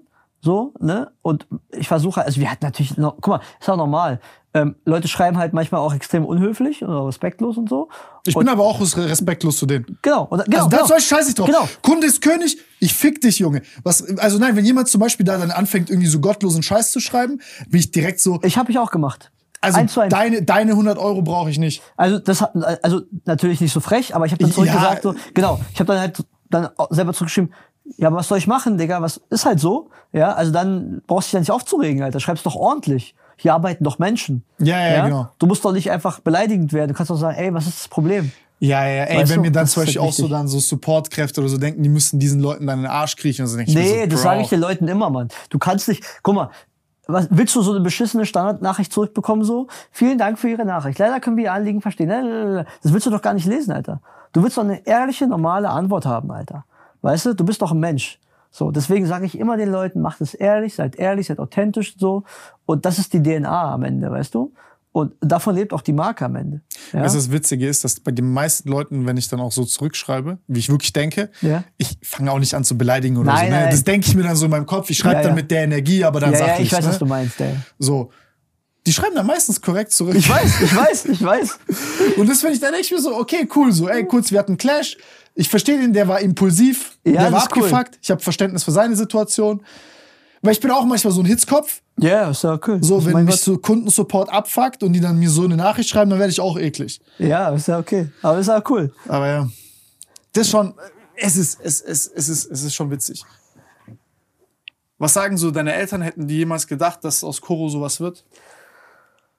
Boah, das ist auch so ein eigenes Thema, Alter. Also meine Eltern, ich hatte halt das Glück so, ich habe viel von meinen Eltern gelernt. Mein Vater war auch jahrelang ähm, selbstständig. Der hatte in Berlin, ich komme ja aus Berlin, bin in Berlin groß geworden, der hatte viel so Gastronomie.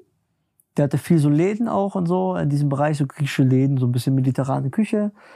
Dann hat er irgendwann angefangen, verrückte Sachen zu machen, so. Sind wir, hat er so eine Firma für so Flugzeuge und so voll abgedreht und so. Und dann sind wir, sind wir ähm, damit mal um die Welt geflogen. Da war ich so 16 Jahre alt und so.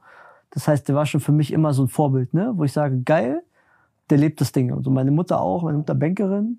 Ähm, also ich bin so die Kombination aus, ich würde sagen, so Kreativität von meinem Vater und so Pragmatismus von meiner Mutter. Das ist ganz cool. Aber klar, ich meine, guck mal, ich komme aus so einem Elternhaus, so, so, ne, du weißt, Griechen, Türken, vielleicht ähnlich, so diese Werte sind vielleicht sehr ähnlich und so. Mein Sohn wird Anwalt, mein Sohn wird Arzt. Ja, so, so ein bisschen die Generation. Sonst gescheitert. Sonst bist du am Sack und so. Und dann bist du natürlich auch so, okay, kann ich dem jetzt sagen, dass ich eigentlich gar nicht zu Ende studieren will? So, du hast einfach Respekt vor deinen Eltern. Das ist einfach normal. So, ne? Also, Ja, ja. Ne, ich will nicht sagen, andere Leute haben keinen Respekt vor ihren Eltern, aber bei den südländischen Kulturen ist es halt krass ausgeprägt. Ist einfach so. Ja, du willst ja nicht enttäuschen, weil dir auch Genau. so viel Soziales so mitschwingt. So, ja, wie Genau. wirkt es vor den anderen und das so. Genau, und das war halt so ein Ding so. Also ich meine, guck mal, ich habe halt, ich habe ein Abi von 3,7. So, ich habe ein verkacktes Abi. Warum? Weil ich, ich war kein guter Schüler, nur Scheiße gebaut in der Schule und so. Ich habe irgendwie Nachprüfung gemacht, so mit 100 Punkten durchgekommen, so mit PW, PW, also Politikwissenschaft, Nachprüfung gemacht und so richtig Chaos, frag nicht. Weil der Lehrer mich mochte, konnte ich durch und war lange Geschichte auch wieder. Ähm, so immer so durchgemogelt so. Und dann hat mein Vater gesagt so. Der hat Lifetime-Koro-Paket seitdem. Ich schwöre dir, auf jeden Fall. Grüße an den Lehrer, wenn er zuhört, ja. Ähm, Herr Müller, ja. Äh, und nee, ich habe dann, ähm, mein Vater hat dann zu mir gesagt, ey, guck mal, hier in der Universität Potsdam wurde der NC aufgehoben für Jura. Und ich so, ja, okay, man, die nehme ich sowieso nicht mal, irgendeinen Scheiß und so. Habe ich mich da beworben, haben die mich genommen. Ich so, oh geil, Alter. Ja, fangen wir mal an und so. Habe ich angefangen, bin so mit der gleichen Einstellung rangegangen, so voll Scheiße und so. Ah, chillig und hier. Dann bin ich durchgefallen, in der Nachprüfung. Und ich so, nee, Mann, ich muss das jetzt trocken, Alter. Ich habe hier, ich, ich am Arsch mit meinem Abi und so, ich muss noch was machen. Und dann habe ich so eine richtig Leidenschaft für Jura entwickelt. Ja, ich habe Jura echt gerne gemacht und so, bin dann an die FU gewechselt und so. Also ich habe viel für meine Eltern auch gemacht. Also auch viel für die, meine Eltern machen so ein bisschen ähm, Immobilien. Dann habe ich halt quasi denen ein bisschen geholfen, im Mietrecht und hier und da. Viele Briefe für die auch geschrieben, für meine Mutter und so. Und ähm, dann irgendwann so kam Koro, Ja, weil ich mir dachte so, nee, ich mache nebenbei was anderes, ich wollte halt frei sein. So, ne? Ich dachte mir, guck mal, ich dachte mir, was kann ich jetzt machen? Werde ich in 30 Jahren so ein Richter? So, und chill so bei- auf meiner Veranda und sage, ich habe mein geiles Haus und so. Da habe ich Praktikum bei ein paar Anwälten gemacht. Und die haben sich alle, ich will nicht sagen tot gearbeitet, das will ich nicht falsch oder schlecht reden, im Gegenteil. Ne? Also, aber ich hatte nicht das Gefühl, dass ich bis zwei Uhr morgens irgendwie für, weiß ich nicht, irgendwelche Mandantenfälle, weißt du? Ja, Jura ist so ein Job, den nimmst du mit nach Hause, ob du willst oder nicht. Absolut, Mann. Und dann habe ich irgendwann gesagt, nee, ich mache mein eigenes Ding, aber habe es denen erstmal natürlich nicht gesagt. Ja, ich habe es mal nebenbei aufgebaut und so. Und dann habe ich irgendwann gesagt, so, dann warst du irgendwann da. ja. Dann war so, ja, guck mal, das ist Koro und so. Ich habe noch andere Sachen gemacht, so nebenbei ein paar Online-Jobs so ein bisschen getestet und so, kleine Projekte gemacht, aber dann kam irgendwann Koro. Die war natürlich nicht begeistert, ne? Äh, Mach doch wenigstens dein Studium zu Ende und so. Da hast du wenigstens was in der Hand. Hast du Staatsexamen fertig? Nee, nee, nee. Ich habe ich hab den universitären Teil noch gemacht, im ersten Examen. Und dann habe ich irgendwann aufgehört. Ich habe einmal angefangen, aufgehört, angefangen, aufgehört. Und so. Am Anfang, als Choro wurde immer größer, aber ich am Anfang habe ich nebenbei ein bisschen durchgezogen. Und dann habe ich gemerkt, das geht, ich kann nicht beides machen. Bei mir zu Hause ist ein Ordner, da liegen alle meine Scheine drin. Ich kann mich theoretisch morgen anmelden gehen und sagen, jo, ich mache Examen. Erstes oder was? Also, Erstes, ja, ja, ja, ja. Also ich mache immer noch Jura gerne und ich frage immer aus Spaß so im Office Management nach so, na, wer wird verklagt? Weil ich so gerne einfach lese und so, diese ganze Texte. Ich habe immer Glücksgefühle, wenn ich das lese und so, ja. Einfach historisch wegen Jura und so. Aber nee, also meine Eltern am Anfang sind die voll amok gelaufen. Das ist so ein bisschen auch die Realität einfach. Willst du das wirklich machen? Du brichst dein Studium ab. Und ich so, aber guck mal, ich bin frei, ich mache mein Ding. Das kannst du doch nicht machen. Und dann war ein bisschen Stress und so weiter. Ähm, aber heute ist halt, also ich glaube, meine Eltern sind mega stolz auf mich, ähm, haben auch einen riesen Respekt, ne, weil die auch wissen, es ist keine kleine Firma, es ist eine große Firma und meine Mutter ist übelst Fan, so. Ja, meine Mutter, mein Vater ist cool, so. Ja, ja, geil, so, Chapeau. Meine Mutter ist aber so ein bisschen missionarisch tatsächlich, so auf Arbeit, die rennt los. Ja, so, schickt, die schickt mir so Fotos von Koro-Displays bei DM und sagt so, die Leute haben das und das gesagt und so.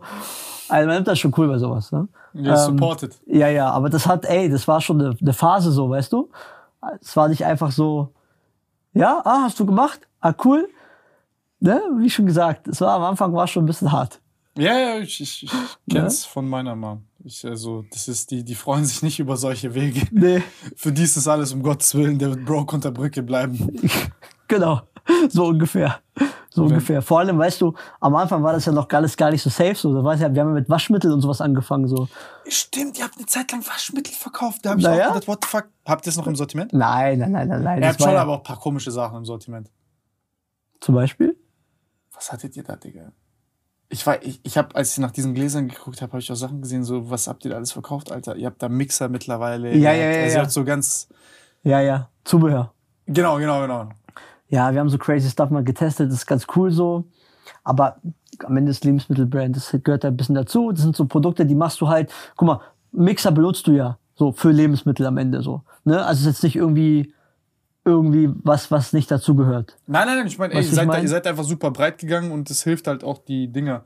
Äh, das, ich meine, in eurer Größenordnung wollt ihr jeden Kunden, der reingeht, noch ein Produkt mehr anbieten, damit, äh, damit der Warenkorb einfach steigt, was, was ja auch vollkommen Sinn macht. Ja. Ich finde auch das zum Beispiel bei so Aldi und Lidl so generell super spannend und interessant. Also jetzt so, ich weiß nicht, jetzt immer waren so alle so, ja, die- äh, ich meine, jetzt, jetzt kannst du diese Wachstumsgeschichten nicht mehr so erzählen wie vor äh, ein paar Jahren. Klar ist Wachstum wichtig, Ja, ja, klar. äh, will jedes Unternehmen haben, aber ich finde auch diese Stabilität von so einem Lidl und so einem Aldi so krass.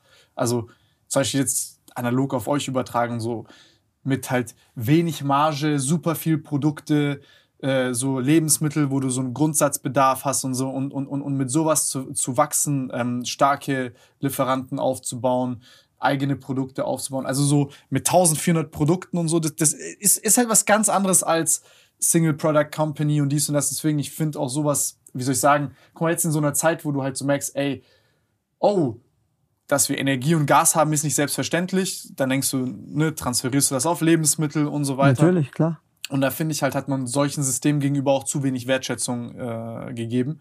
Deswegen finde ich das so eine spannende Sache.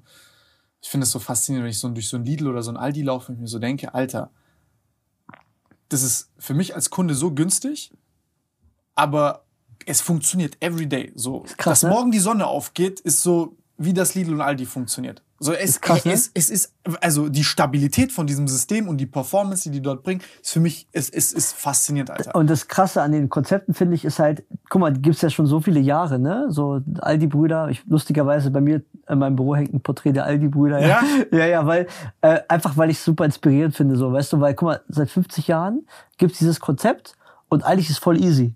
Ne? Man denkt so, eigentlich ist halt voll easy. Ich habe eine Palette, ich meine, Klischee Aldi, ich, habe eine Palette, ich schieb die einfach rein. ist die Kunst, dass es so easy aussieht. Genau, Pro Produkte, Stoffe, als Palette so, ne? So eigentlich ist eigentlich Prozessoptimierung so. Und das ist halt eigentlich relativ, ich sag mal, einfach zu verstehen, so, aber das nachzumachen, O oberflächlich ist es genau, leicht zu verstehen. Genau, das nachzumachen. Also ich habe einen riesen Chapeau, also riesen Respekt vor diesen ganzen großen Märkten, DM, alle, wie sie alle heißen, so, wie, wie geil die sind. Einfach was so Systeme angeht, wie die das Ja. machen, Kosten im Blick und so. Also, Ey, wenn einer hier mit seinem Spreadsheet herkommen würde und jemand, der das halt wirklich gelebt und äh, durchgemacht hat, Alter, ich würde mir das fünf Stunden anhören. Das ist Mit so so geil. einer Kinnlade. Ja, das ist halt, auch wenn du jetzt merkst, du belieferst die und am Anfang so, du bist ja so eine Brand, du fängst an, so, du hast noch nicht so die Strukturen wie so ein fetter Retailer, so, ne? Aber ey, am Ende musst du die Strukturen haben und die lehnen einfach einen Wareneingang ab, so. Ist denen scheißegal. Ja? Weil, können 100 Paletten sein, ist denen scheißegal. Hast die Bedingungen nicht eingehalten? Ja, Pech. Zum Beispiel?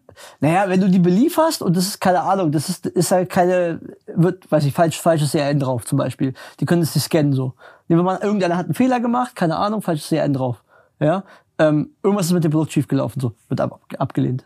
So. Und die sind halt halt, die haben ihre Prozesse, die geben das vor. Weißt du? Und das ist halt krass. Ich Einfach. meine, ich bin ja, also das ist ja, das ist ja so eine ganz spannende Sache. Jetzt gibt ja so zum Beispiel, wenn du jetzt die deutsche Bürokratie anguckst und sagst, ey, das ist unflexibel, weil die Bürokratie nicht mehr dem äh, äh, äh, quasi entkoppelt ist vom Ziel. Ja. Die, die ist so ein Selbstzweck in sich. Nein, ist wie so dieses Stanford Prison Experiment, wo du Ja, dann ja. irgendwelchen Leuten zu viel Macht gibst und die dann ein bisschen sich für wichtig halten und nicht verstehen, dass halt die Regeln und die Bürokratie an eine Wertschöpfung gekoppelt sein müssen. Aber bei sowas wie zum Beispiel jetzt so Einzelhandelsketten oder so.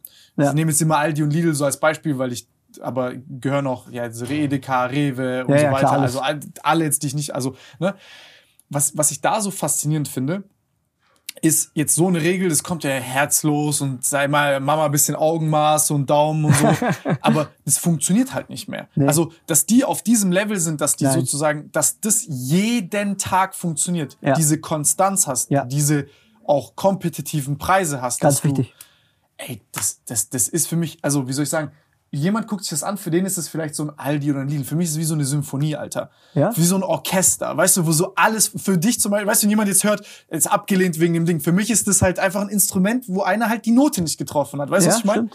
Also, ich finde ich, ich finde es atemberaubend, Alter. Also, ich bin jetzt auch neulich so, immer wenn ich da so reinlaufe und ich mir das so angucke, denke ich mir so, ey, verdammte Scheiße, Alter. Von, von Ben Jerry's zu günstigen Eigenmarken, also so, wie die, wie die so, ist so, es hat was so ultra demokratisches auch. Also, egal wer du bist, du kannst da einkaufen gehen. Ist geil, ne? Ey, Für mich ist es wirklich, ey, ich, ich, ich bin hier, ich nehme den gerade ganz tief in den Mund gefühlt, aber ich finde es Real Talk geisteskrank faszinierend. Ja, das ist halt ein spannendes Konzept am Ende, ne? Ich meine, das war mir ja auch, das fand, fand ich ja auch spannend, so, ne? Ich habe mich genau an solchen Unternehmen immer orientiert, so am Anfang, ne? Du guckst natürlich immer, wie fängst du an? Und was haben wir gemacht? Ich werde nie vergessen, so, auch als wir diesen Waschmittelkram gemacht haben, so, wir sind da halt reingelaufen, haben halt geguckt, was haben die für Produkte, wie machen die das, wo kommen die her und so weiter. Und du verstehst erstmal, wie so ein Konzept funktioniert, so. Und dann orientierst du dich halt daran. Und am Ende ist es halt irgendwie dieses Prinzip, was irgendwie ausmacht, ne? Und das fand ich halt immer spannend. Deswegen waren wir halt, oder waren wir von Anfang an auch nicht diese Marke, die gesagt hat, wir machen nur gefriergetrocknete Früchte, wir machen nur Trockenfrüchte, wir machen nur Nüsse so. Sondern es war immer diese Anlehnung an einer gewissen Breite. Ne? Weil einfach das dann so ein bisschen auch den Unterschied macht. Ja, wenn du das dann auch auf geile Prozesse packst und so. Und es hat mir bei Koro immer am meisten Spaß gemacht, diese ganzen, habe ich ja auch erzählt, diese ganzen Prozesse zu bauen, die Struktur zu bauen, es effizient zu machen, so, ne? Dieses kleine Fünkchen Prozent irgendwo rauszuholen. Ich meine, es gibt so viele Beispiele am Markt, egal wo du guckst, Automobilindustrie, Flugzeugindustrie, ja, ich meine, guck dir Ryanair, EasyJet an, alles durchoptimierte Firmen, ja.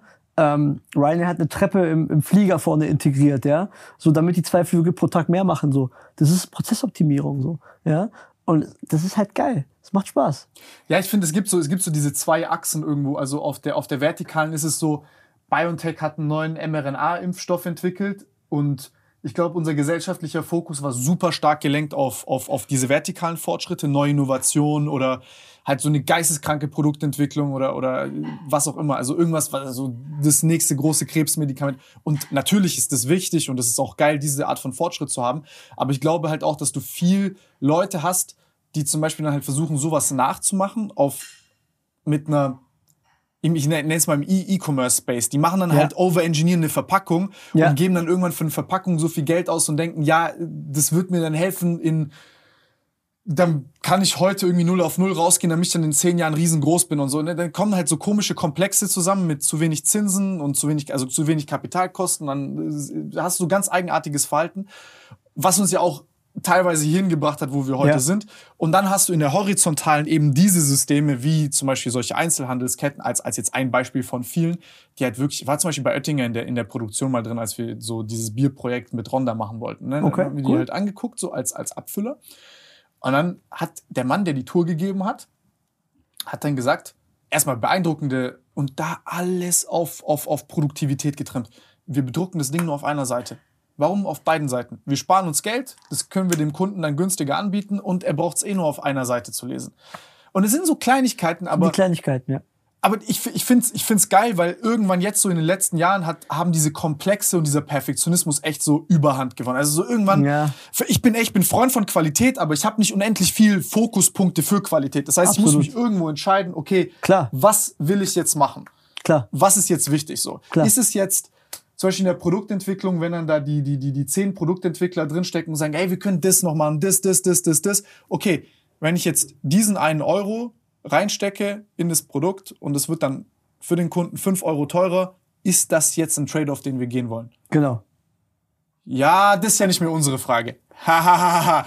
weißt du, was ich meine? Und dann, dann bist du immer als, als, als Unternehmer, Chef, wie auch immer, bist du immer in dieser Zwischenposition mit dem Rotstift, wo du jetzt das Arschloch spielst. Und Ja, deswegen ja. finde ich da, das, dieses System, Alter, ist, ist crazy, dass du als Kunde reingehst und dir denkst, wow, alles genauso, wie es sein muss. Es hat einen Top-Preis. Ich, ich, ich gebe nicht so viel Geld aus für irgendwas Schwachsinniges. Da ist nicht, das Produkt nicht irgendwie noch, die Verpackung kostet 10% von dem Teil. Und ich finde sowas einfach faszinierend. Ich finde diesen Fokus, den die haben und, und einfach, ist wie so ein Kamel, Alter. Jeden Tag werden diese Schritte gemacht und die haben eine Ausdauer. Das ist, das ist, ich finde es bemerkenswert, Alter. Real Talk. Also ich finde, es ist eins der most underrated Sachen überhaupt. Absolut. Es Da finde ich die funktioniert. Parallele bei euch halt so spannend. Weil ich finde es auch bei euch halt, ja, also ich finde es fett. Ich finde es richtig, richtig fett. Ja, ich meine, es war eine, war eine spannende Achterbahnfahrt. Ne? Also du, wie gesagt, also es ist halt äh, so, du versuchst immer deine Werte beizubehalten, aber das Ding halt trotzdem auch weiterzuentwickeln, mit der Zeit mitzugehen. Äh, guckst natürlich, klar, du bist größer, danke, du bist größer. Und dann musst du natürlich auch gucken, dass du auch konkurrenzfähig bleibst und so. Ne? Ähm, aber ich glaube, das Ding hat immer noch Potenzial und so. Also du kannst halt noch viel erreichen. Ähm, klar, wenn du so schnell wächst, ich meine, ist auch ein Thema. Also du hast natürlich, du wächst extrem schnell, prozessuale Herausforderungen ne, und so weiter. Und Ja, typische Wachstumsschmerzen. So, Alter. Von 20 Wachstumsschmerzen. auf 80 Millionen, du kommst ins Office rein nach Corona und Genau. du kennst äh, äh, 80 Prozent der Leute nicht. das wollte ich gerade sagen. Genau das, also Kultur, Ja. Office Culture und so. Ähm, so, Und das ist eine das der ist krass. das ist eine das ist eine der größten und ich rede jetzt hier aus Theorie, weil ich habe nicht so ein großes Unternehmen. Aber ich glaube, das ist also nur menschlich gesprochen, weil Ja. ich, ich bin ich bin Mensch, ich gucke von unten nach oben. Ich finde diese Vogelperspektiven, Geschichten äh, muss man aufpassen, dass man nicht zu viel Zeit verschwendet drauf, weil das ist irgendwann viel Spekulation und so. Man holt sich einen runter auf seine Gedanken. Naja, klar. Äh, wenn du einen Laden hast mit 300 Menschen oder immer mehr und mehr, dann muss Kultur ist immer so ein wachsweicher Begriff. Ne? Was, Ja. was ist Kultur? Ja. Aber es ist im Endeffekt quasi, wie benehmen sich die Leute, wenn du nicht da bist? So ist es. So, wie benehmen die Leute sich, wenn du nicht guckst? Auf den Punkt gebracht. Ne? Und Ja, das ist halt das Ding, bei ab 50 Leuten oder so beginnt's halt so, dass du nicht mehr überall dabei sein kannst. stimmt. du kannst nicht mehr gucken überall. Und dann hast du vielleicht sieben Leute, mit denen du betraut bist oder bis zwölf, wie auch immer. Irgendwann wird's auch dumm. Und die können auch nicht mehr überall dabei sein. Richtig. Und das ist halt eine der Herausforderungen, wo ich halt sage, also wo, wenn dann auch Leute ko- kommen, keine Ahnung, wenn ich jetzt so mal privat mit so, sag ich mal, Unternehmern gesprochen habe, wo die, wo, wo die alle zu mir gesagt haben, und da habe ich die echt belächelt am Anfang für die gesagt, ja, die werden ihre krassen Umsatzsprünge machen, Okay. aber das ist ungesundes Wachstum. Bei den meisten von denen, weil die das nicht, also da entkoppelt sich das Gucken ins Backend, wie viel Geld machst du, zum was passiert am Boden auf der Fläche. Absolut. Absolut. Nee, das kann ich unterschreiben. Also ich meine, bei Koro war es auch so. Also gerade wenn du halt so krass wächst und so und wie du sagst, also 50 Leute ist, glaube ich, eine ganz gute Zahl, die es ganz gut trifft. Das fängt ja schon an. Du ziehst um, einfach von Standort 1 in Standort 2, komplett neues Büro, komplett neue Abteilung von mir aus strukturiert so. Eine Treppe, eine verfluchte Treppe so oder eine Etage entscheidet über, ey, der gegen den, ah, das Team gegen das Team. Und das musst du im Blick haben. So. Und ähm, das kann sehr schnell in so Themen reinfallen, die du gar nicht haben willst. So. Und dann ist so, nee, diesen schuld, nee, diesen schuld. Dann, darum geht's doch gar nicht. Am Ende, es geht ja nicht um Schuld. Es geht ja darum, wir haben eine gemeinsame Aufgabe. Und ich meine, guck dir mal diese ganzen erfolgreichen Unternehmen an. Weißt Halt Visitenkartenkämpfe. Genau. Und ne, also ich meine, alle sind ein Team. Mir ist es immer ganz wichtig zu sagen, es gibt immer ein Team, auch wenn es 250, 500 Leute sind, egal wie viel, es ist ein Team. So, guck dir mal Formel 1 Teams an, Alter. Ja, Es ist Ja, nicht ja. nur der Fahrer, Alter. Das ist das ganze Team dahinter, das ist die Fabrik, es ist alles, was er, was die Mechaniker sind und so weiter, alles, was dazugehört. Und bei Koro war es halt auch so. Du musst natürlich immer schauen. Weil nee, wenn die alle den Red Bull fahren würden, dann. ich habe schon überlegt, ob ich heute meine Red Bull Jacke anziehe, aber easy going. Nee, äh, Das wäre Provokation gewesen. ja, ich dachte mir schon. Nicht, so. weil ich ein Problem mit Red Bull habe, sondern weil Verstappen ist ein Monster, Bro. Aber weiß, Mann. ich guck jede, ich guck jedes Wochenende und ich ich, auch, bin so, Mann. das kann doch nicht sein. Das kann nicht sein, Alter. Der Typ lebt, also der, der fährt in einem anderen Universum. Ja, wirklich, wirklich. Das ich habe nicht mal ein Problem mit ihm. Ich bin nur so, ich will nur das Spannende. Ja, du? ja, genau. Du guckst schon so, so, okay, er hat gewonnen, war zweiter, dritter Platz, na, mal gucken so. Ja. Wer war jetzt letzte Woche Monster? War, äh, Ferrari war. War Ferrari äh, Pole, ne? Leclerc war, war ja, der Leclerc war Pole, der war. Nee, Sainz war Pole. Sainz, war Pole. Sainz war Pole. Aber er hat geholt, er hat rausgeholt. Und dann hat Der ist halt Verstappen einfach gesagt, geht euch alle ficken. Aber die haben ein gutes Rennen gemacht, Ferrari so. Ja, aber die haben doch auch einen neuen Motor eingebaut und so, ja, weil. Die, ich glaube, die wollten da. Ey, ich bin, ich bin auch Ferrari-Fanboy so von der History und so, aber. Bro, äh, ich. I don't know.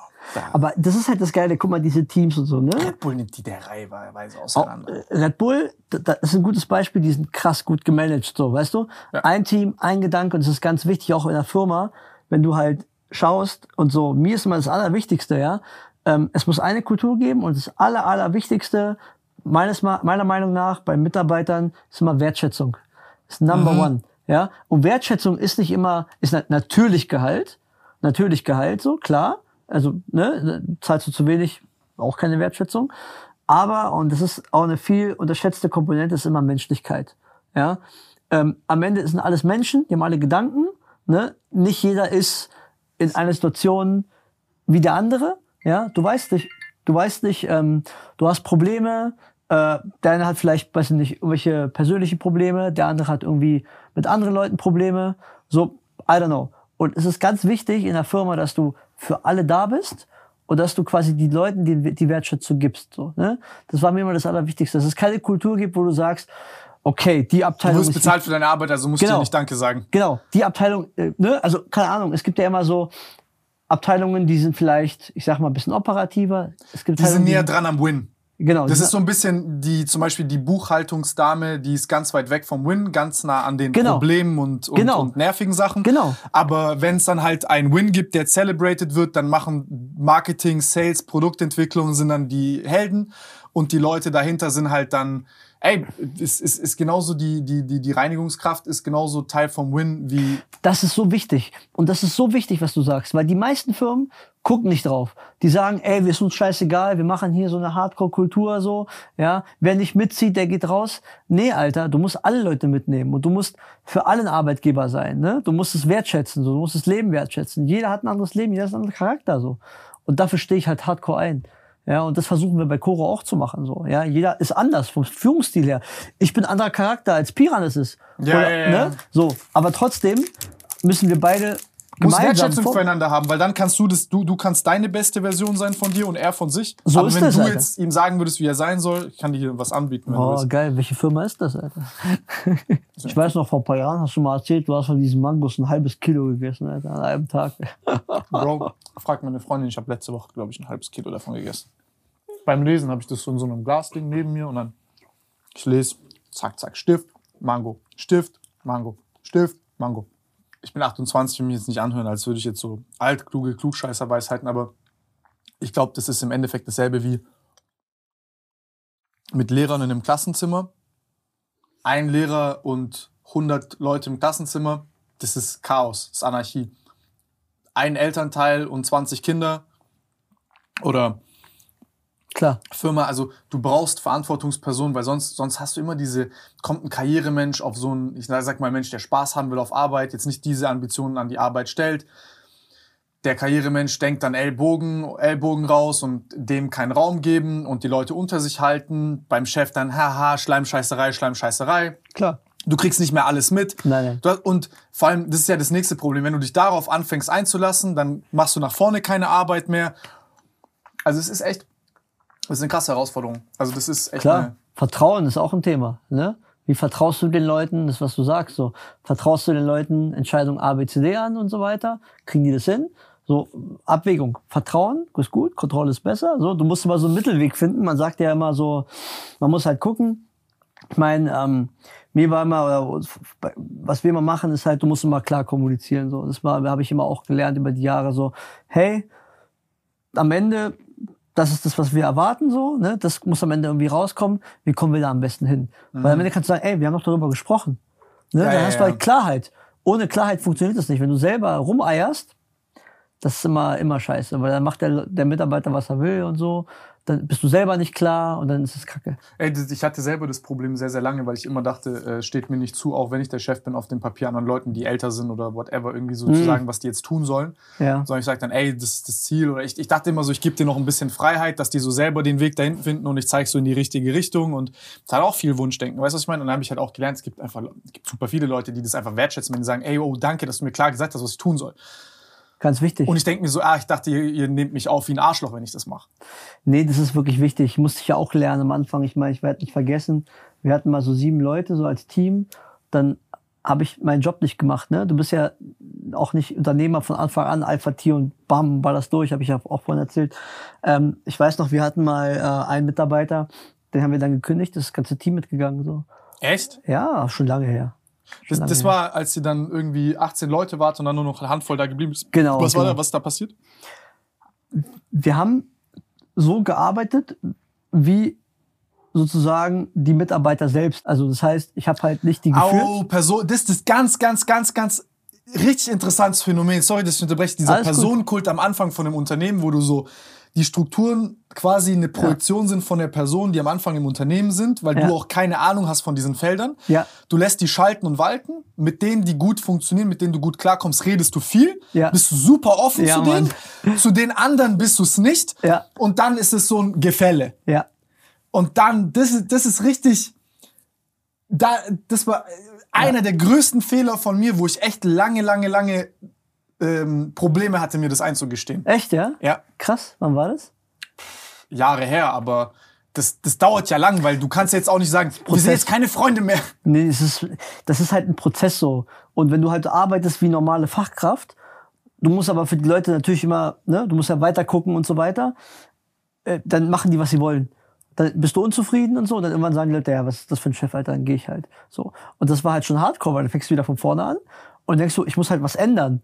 Ne? So zum Thema Ausdauer, so. Ist auch so ein Punkt, so, wo du sagst, was mache ich jetzt so? Soll ich jetzt so weitermachen?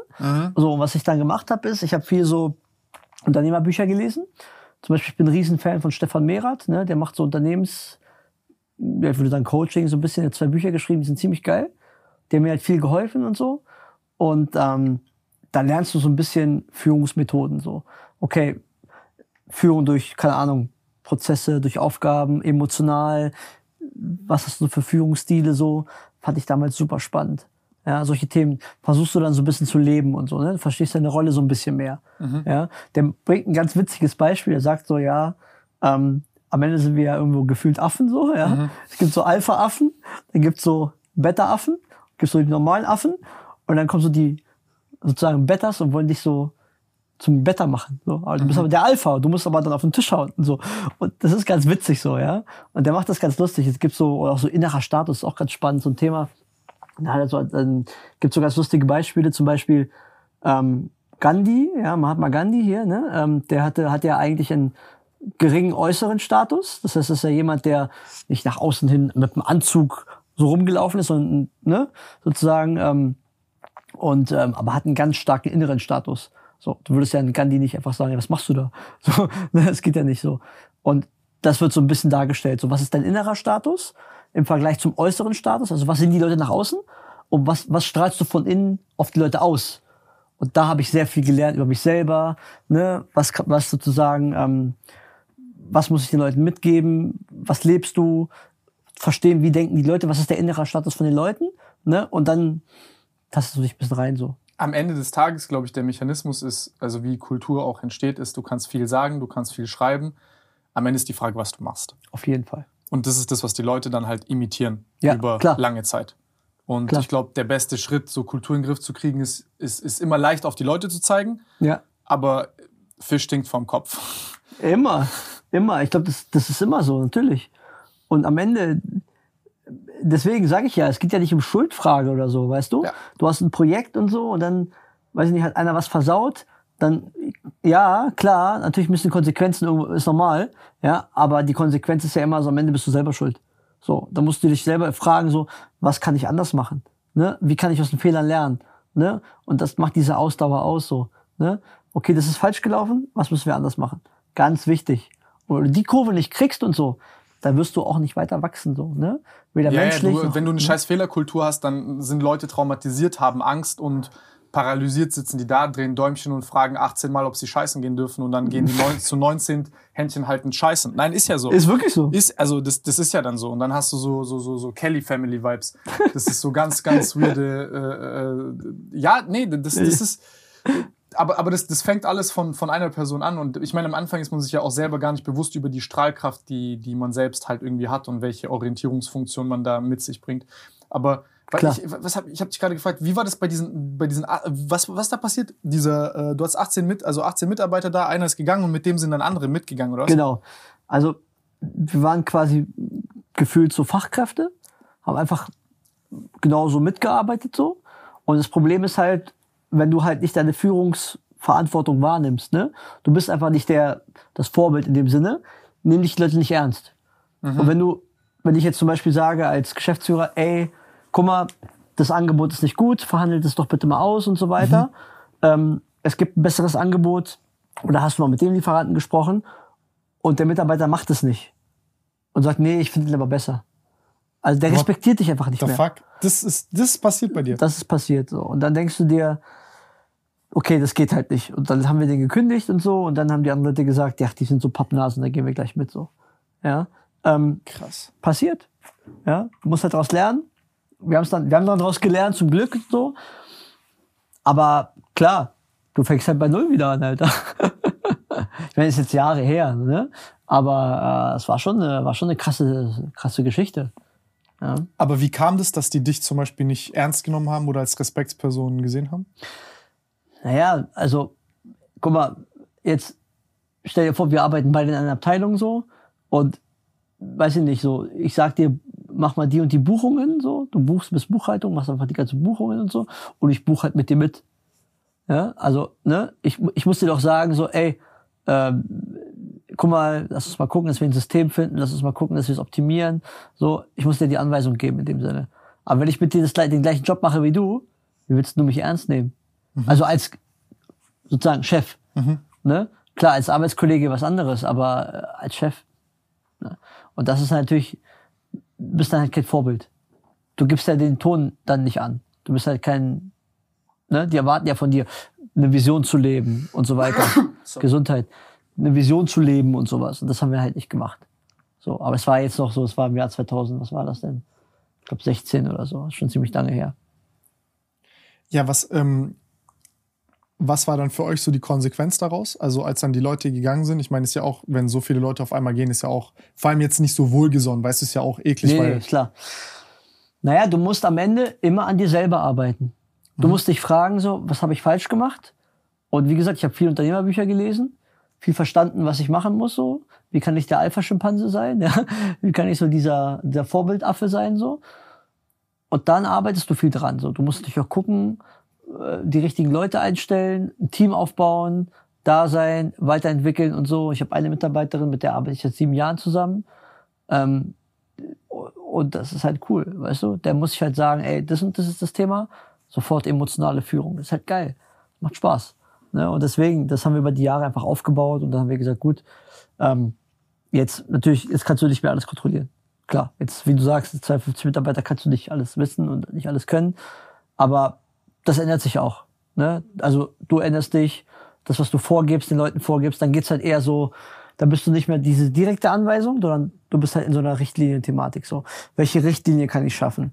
Ne? Mhm. Also keine Ahnung, es gibt ein Problem mit, weiß ich nicht, irgendwelchen Produktkategorien. Okay, Kriegst Symptome mit und musst halt dann genau. diagnostizieren. Genau. Du musst mehr High-Level machen. Mhm. So, das entwickelt sich sehr stark. Ich kann jetzt nicht mehr so operativ arbeiten wie vor fünf Jahren. Das geht halt nicht. Ja. Fehlt dir das? Ja. Ehrlich? Ja. Ja. Also, aber ich wäre der falsche Mann, wenn ich machen würde. Operations, aber ich wäre der falsche Mann, wenn ich es machen würde. Da könnte ich so eine Firma nie leiten. Darf ich nicht machen. Ist nicht mein Job. Ich muss, ich muss den Laden anders führen. Ähm, aber ich würde gerne wieder so hands-on arbeiten, aber musst du dir anders holen. Weißt du? Ich, ich, ich finde es genauso geil, anders zu arbeiten. Nicht falsch verstehen. Das ist ja das Geile. Ich kann es mir aussuchen, so, ne? Aber ähm, das hat schon Spaß gemacht, so, ne? Dieses ganze Aufbaubusiness und sowas alles, so, das war schon cool. Aber das, was ich jetzt mache, macht mir auch Spaß. Ne? Also weiterentwickeln, gucken, für die Leute da sein und so. Ähm, klar, ist aber ein anderer Job. Der Job entwickelt sich mit dir mit. So, jede Phase in der Firma ist immer anders. So. Und immer, und du brauchst auch immer in jeder Phase andere Leute. Ne? Weil nicht jeder versteht vielleicht das und so. Das ist auch ganz normal, dass Leute dann einfach sagen, so, die passt mir nicht. Die Firma entwickelt sich in eine Richtung, die Werte sind vielleicht andere, als ich das ursprünglich dachte. Also gehe ich raus. So. Gibt's auch. Ja. Aber gut, es ist halt so. Der Markt ist wie er ist am Ende. Interessant. Ja, das ist, ich glaube, das ist halt so, äh, ich glaube, bei einem Unternehmen irgendwann, das ist ein Moment, je nachdem, wie stark man persönlich involviert ist, wächst das Unternehmen scheinbar über ein Selbst hinaus. Ja. Und ich glaube, da ist halt immer so eine Frage, wie man damit copen kann. Ähm, passt man sich selber daran an? Ja. Will man das? Will man das nicht? Ähm, wie kann man es beeinflussen, wenn man es will? Wie viel von, und dann kommen so Detailfragen, wie viel von einem steckt da noch drin? Und es ist so, ich glaube, das ist auch so eine ganz spannende Sache ist, ich glaube auch, dass es nie so einfach oder selbstverständlich ist für dich als, weil man denkt ja immer, Chef ist der, der die maximale Freiheit hat. Aber man fragt sich ja dann auch immer, okay, was ist denn jetzt mein Platz? Das, das ist ein wichtiges Thema. Also, das ist so genau dieses Thema, was, was du so sagst. zwischen Notaufnahme und Vision. Ja, also ich musste lernen, dass meine Arbeit zum Beispiel, es ist nicht immer so To-Do-Liste. Es ist nicht immer so, weißt du, so, es ist nicht so, ja, okay, ich mache jetzt das, das, das, das so. To-Do-Liste, bis das, bis das Telefon klingelt und der erste so. Scheiß anfängt. Genau, es ist nicht, du gehst, manchmal hast du natürlich Tage so, du gehst abends nach Hause und denkst so, ja, was habe ich heute eigentlich gemacht, Alter? Ich habe ja nur rumgesessen, ich habe ja nur das und das und das gemacht oder nur recherchiert oder keine Ahnung was gemacht. Ja, ja. So. Und dann verstehst du erstmal nicht, das ist auch Arbeit. Ja, ja, weißt du, was ich meine? Die, du hast halt die Früchte noch nicht. Du hast die Früchte noch nicht und so. Und das musst du erstmal lernen, so. Da bist du voll in so einem Loch, Alter. Ne? Also ich war schon oft so, dachte so, ja, habe ich heute hab ich's richtig gemacht und so weiter. I don't know, habe ich mich mit dem richtigen Kram beschäftigt. Du arbeitest doch oft in die falsche Richtung. Vor allem dir sagt ja auch keiner, ey, hast du es gut gemacht oder ist es richtig, nee, was nee, du machst? Nee. Du bist ja kein Chef. Nee, nee genau. Ne? Und habe ich in die richtige Richtung gearbeitet, so, okay, haben wir versaut, ja, so what, was willst du machen? So, gibt's halt so, so Dinge gibt's halt. Und das musst du über die Jahre einfach lernen. Ne? Da musst du einfach gucken, dass du einfach dann Ball bleibst und sagst, ja, hey, äh, ne? also dann dich selbst einfach wiederfinden dann. Ne? Und dann musst du anerkennen, okay, jetzt habe ich da einfach einen anderen Job so. Ja? Und dann findet man sich schon so. Ne? Man sucht sich dann irgendwie seine Sachen. Ne? Du siehst ja, du kennst ja deine Firma. Du merkst ja, okay, da ist ein Engpass, da ist ein Engpass, da ist ein Engpass. Yeah. Und da rennst du durch die Gegend, du guckst halt. Ähm, das, das ist schon so ein Prozess auch am Ende. Ja, ähm, ja, ja, klar. Es ist schon, es ist, es ist verrückt. Es ist auf jeden Fall verrückt. Es ist echt verrückt. Aber ja, nee, es ist, ist, ist cool, ist cool, ist cool, das so mal zu hören. Ich finde auch immer das so mit Ecken und Kanten immer deutlich interessanter als ja, und jetzt hier, weil man hört dann immer Umsatz und Mitarbeiteranzahl und das klingt dann immer so einschüchternd und groß und aber ja, ich bin, ich, ich bin gespannt jetzt so für die nächste Generation an jungen Leuten, die da so, weil ich glaube, da viele Leute haben Bock, irgendwas zu machen. Ja. Man hat jetzt mehr Möglichkeiten denn je, aber ich sag auch so, das Umfeld jetzt ist auch schwieriger geworden. Ja, das ist nicht so, wie es war. Also, wie gesagt, für manche Unternehmen war Corona halt so ein bisschen auch ein kleiner Durchbruch. Für manche Unternehmen war Corona halt eine Katastrophe so. Ja. ja? Und da musst du irgendwie durchkommen und es ergeben sich in jedem Marktumfeld immer neue Situationen. Du musst immer challengen. Ich meine, guck mal, vor, ah, ich will gar nicht sagen, vor ungefähr zwei Jahren, drei Jahren so, haben die Unternehmen wurden mit Geld zugeschissen, ne? In gewisser Weise. So, ja, komm, Multiple hier, Multiple da und keine Ahnung, verbrennen Kohle. Due Diligence, scheiß Alter, drauf. verbrenn Kohle. Hier Spucke und So bist du blöd, wieso machst du Gewinn, Alter? Bap, bap, bap, raus mit der Kohle. 30 Prozent EBIT minus. Rocket so, ja. Jetzt gibt's einen Turnaround. Ey, spar Geld, spar Geld. Ja. Also so komplett anders. Einfach komplett umgedreht, so, ne? Und das ist ja die Schwierigkeit. Viele Firmen waren darauf gar nicht ausgelegt. Ja. Das war ja klassischer Standard sozusagen. So, ey, ähm, ja, dann verbrenne ich halt Kohle. Ja, mache ich halt mein EBIT in, keine Ahnung, fünf Jahren so. Und so haben wir nie gedacht.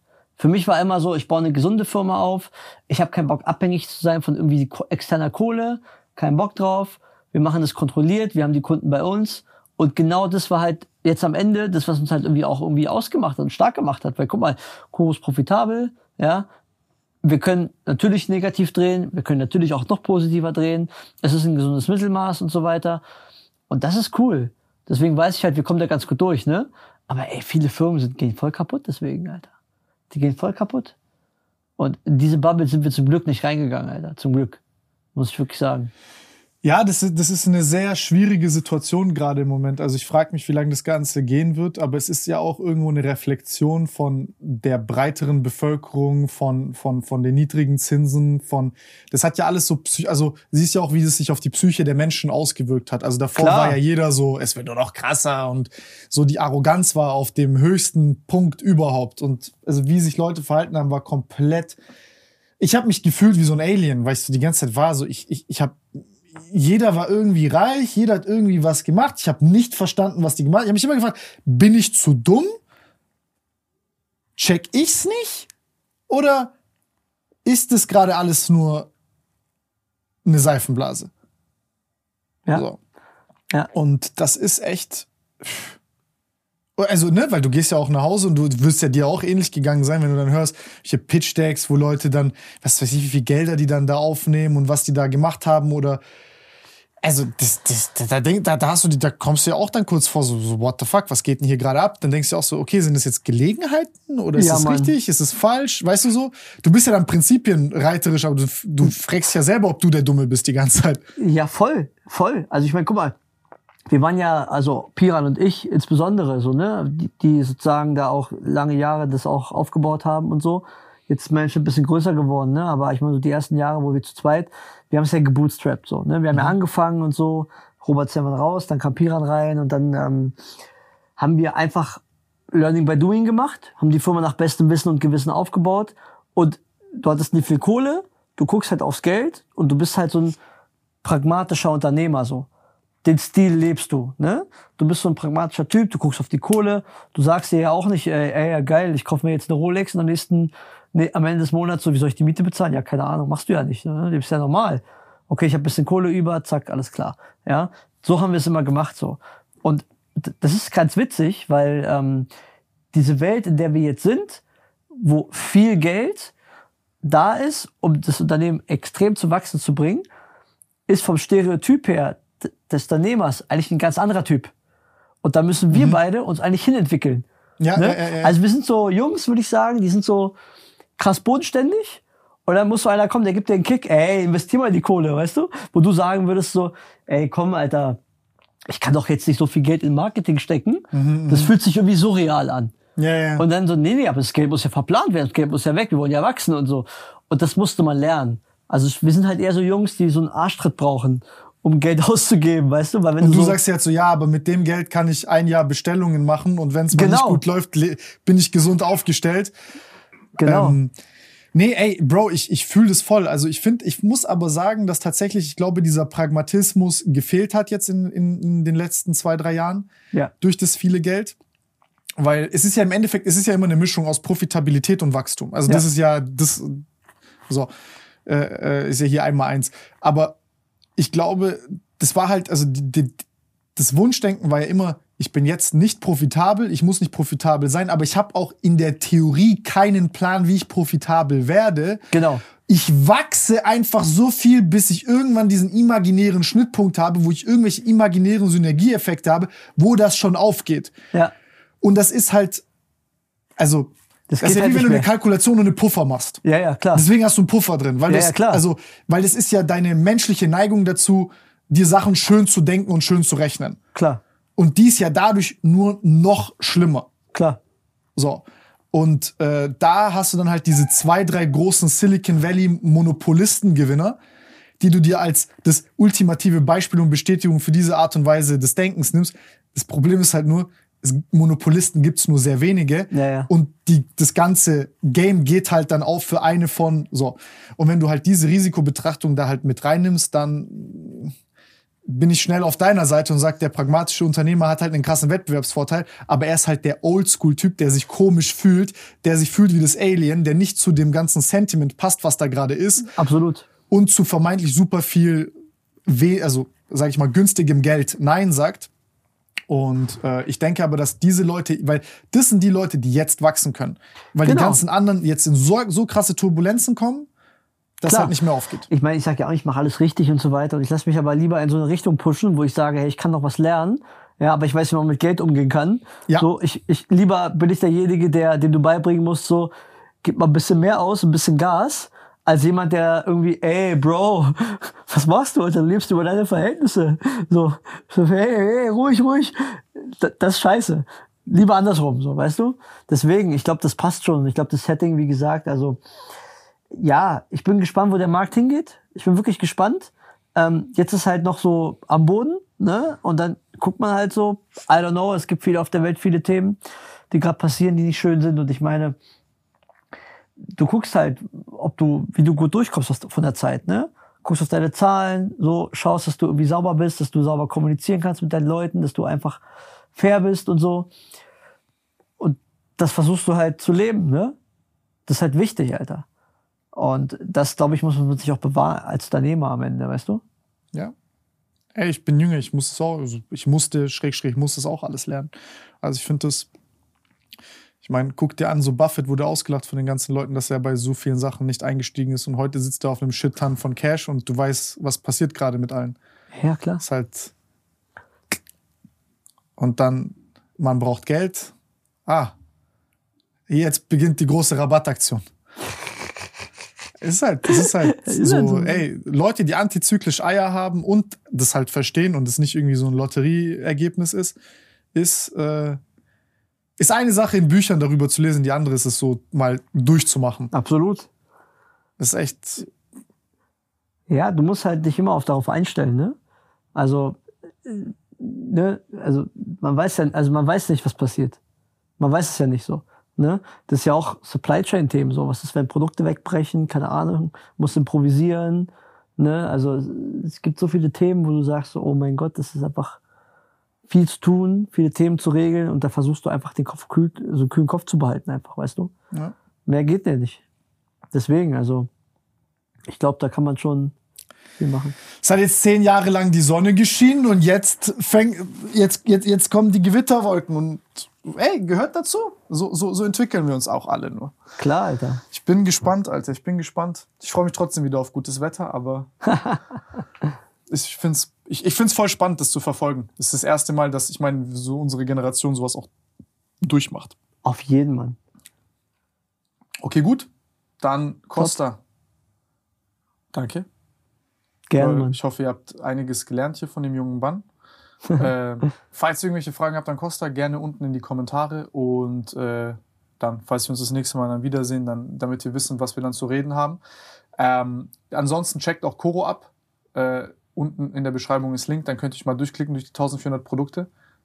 Gibt's auch, wir haben ein paar gute Empfehlungen von uns gehört, was, was sich, äh, was, was, was fett ist. Dann danke ich dir, dass du hier gewesen bist. Danke für die Einladung. Wir sehen uns beim nächsten Mal, Freunde.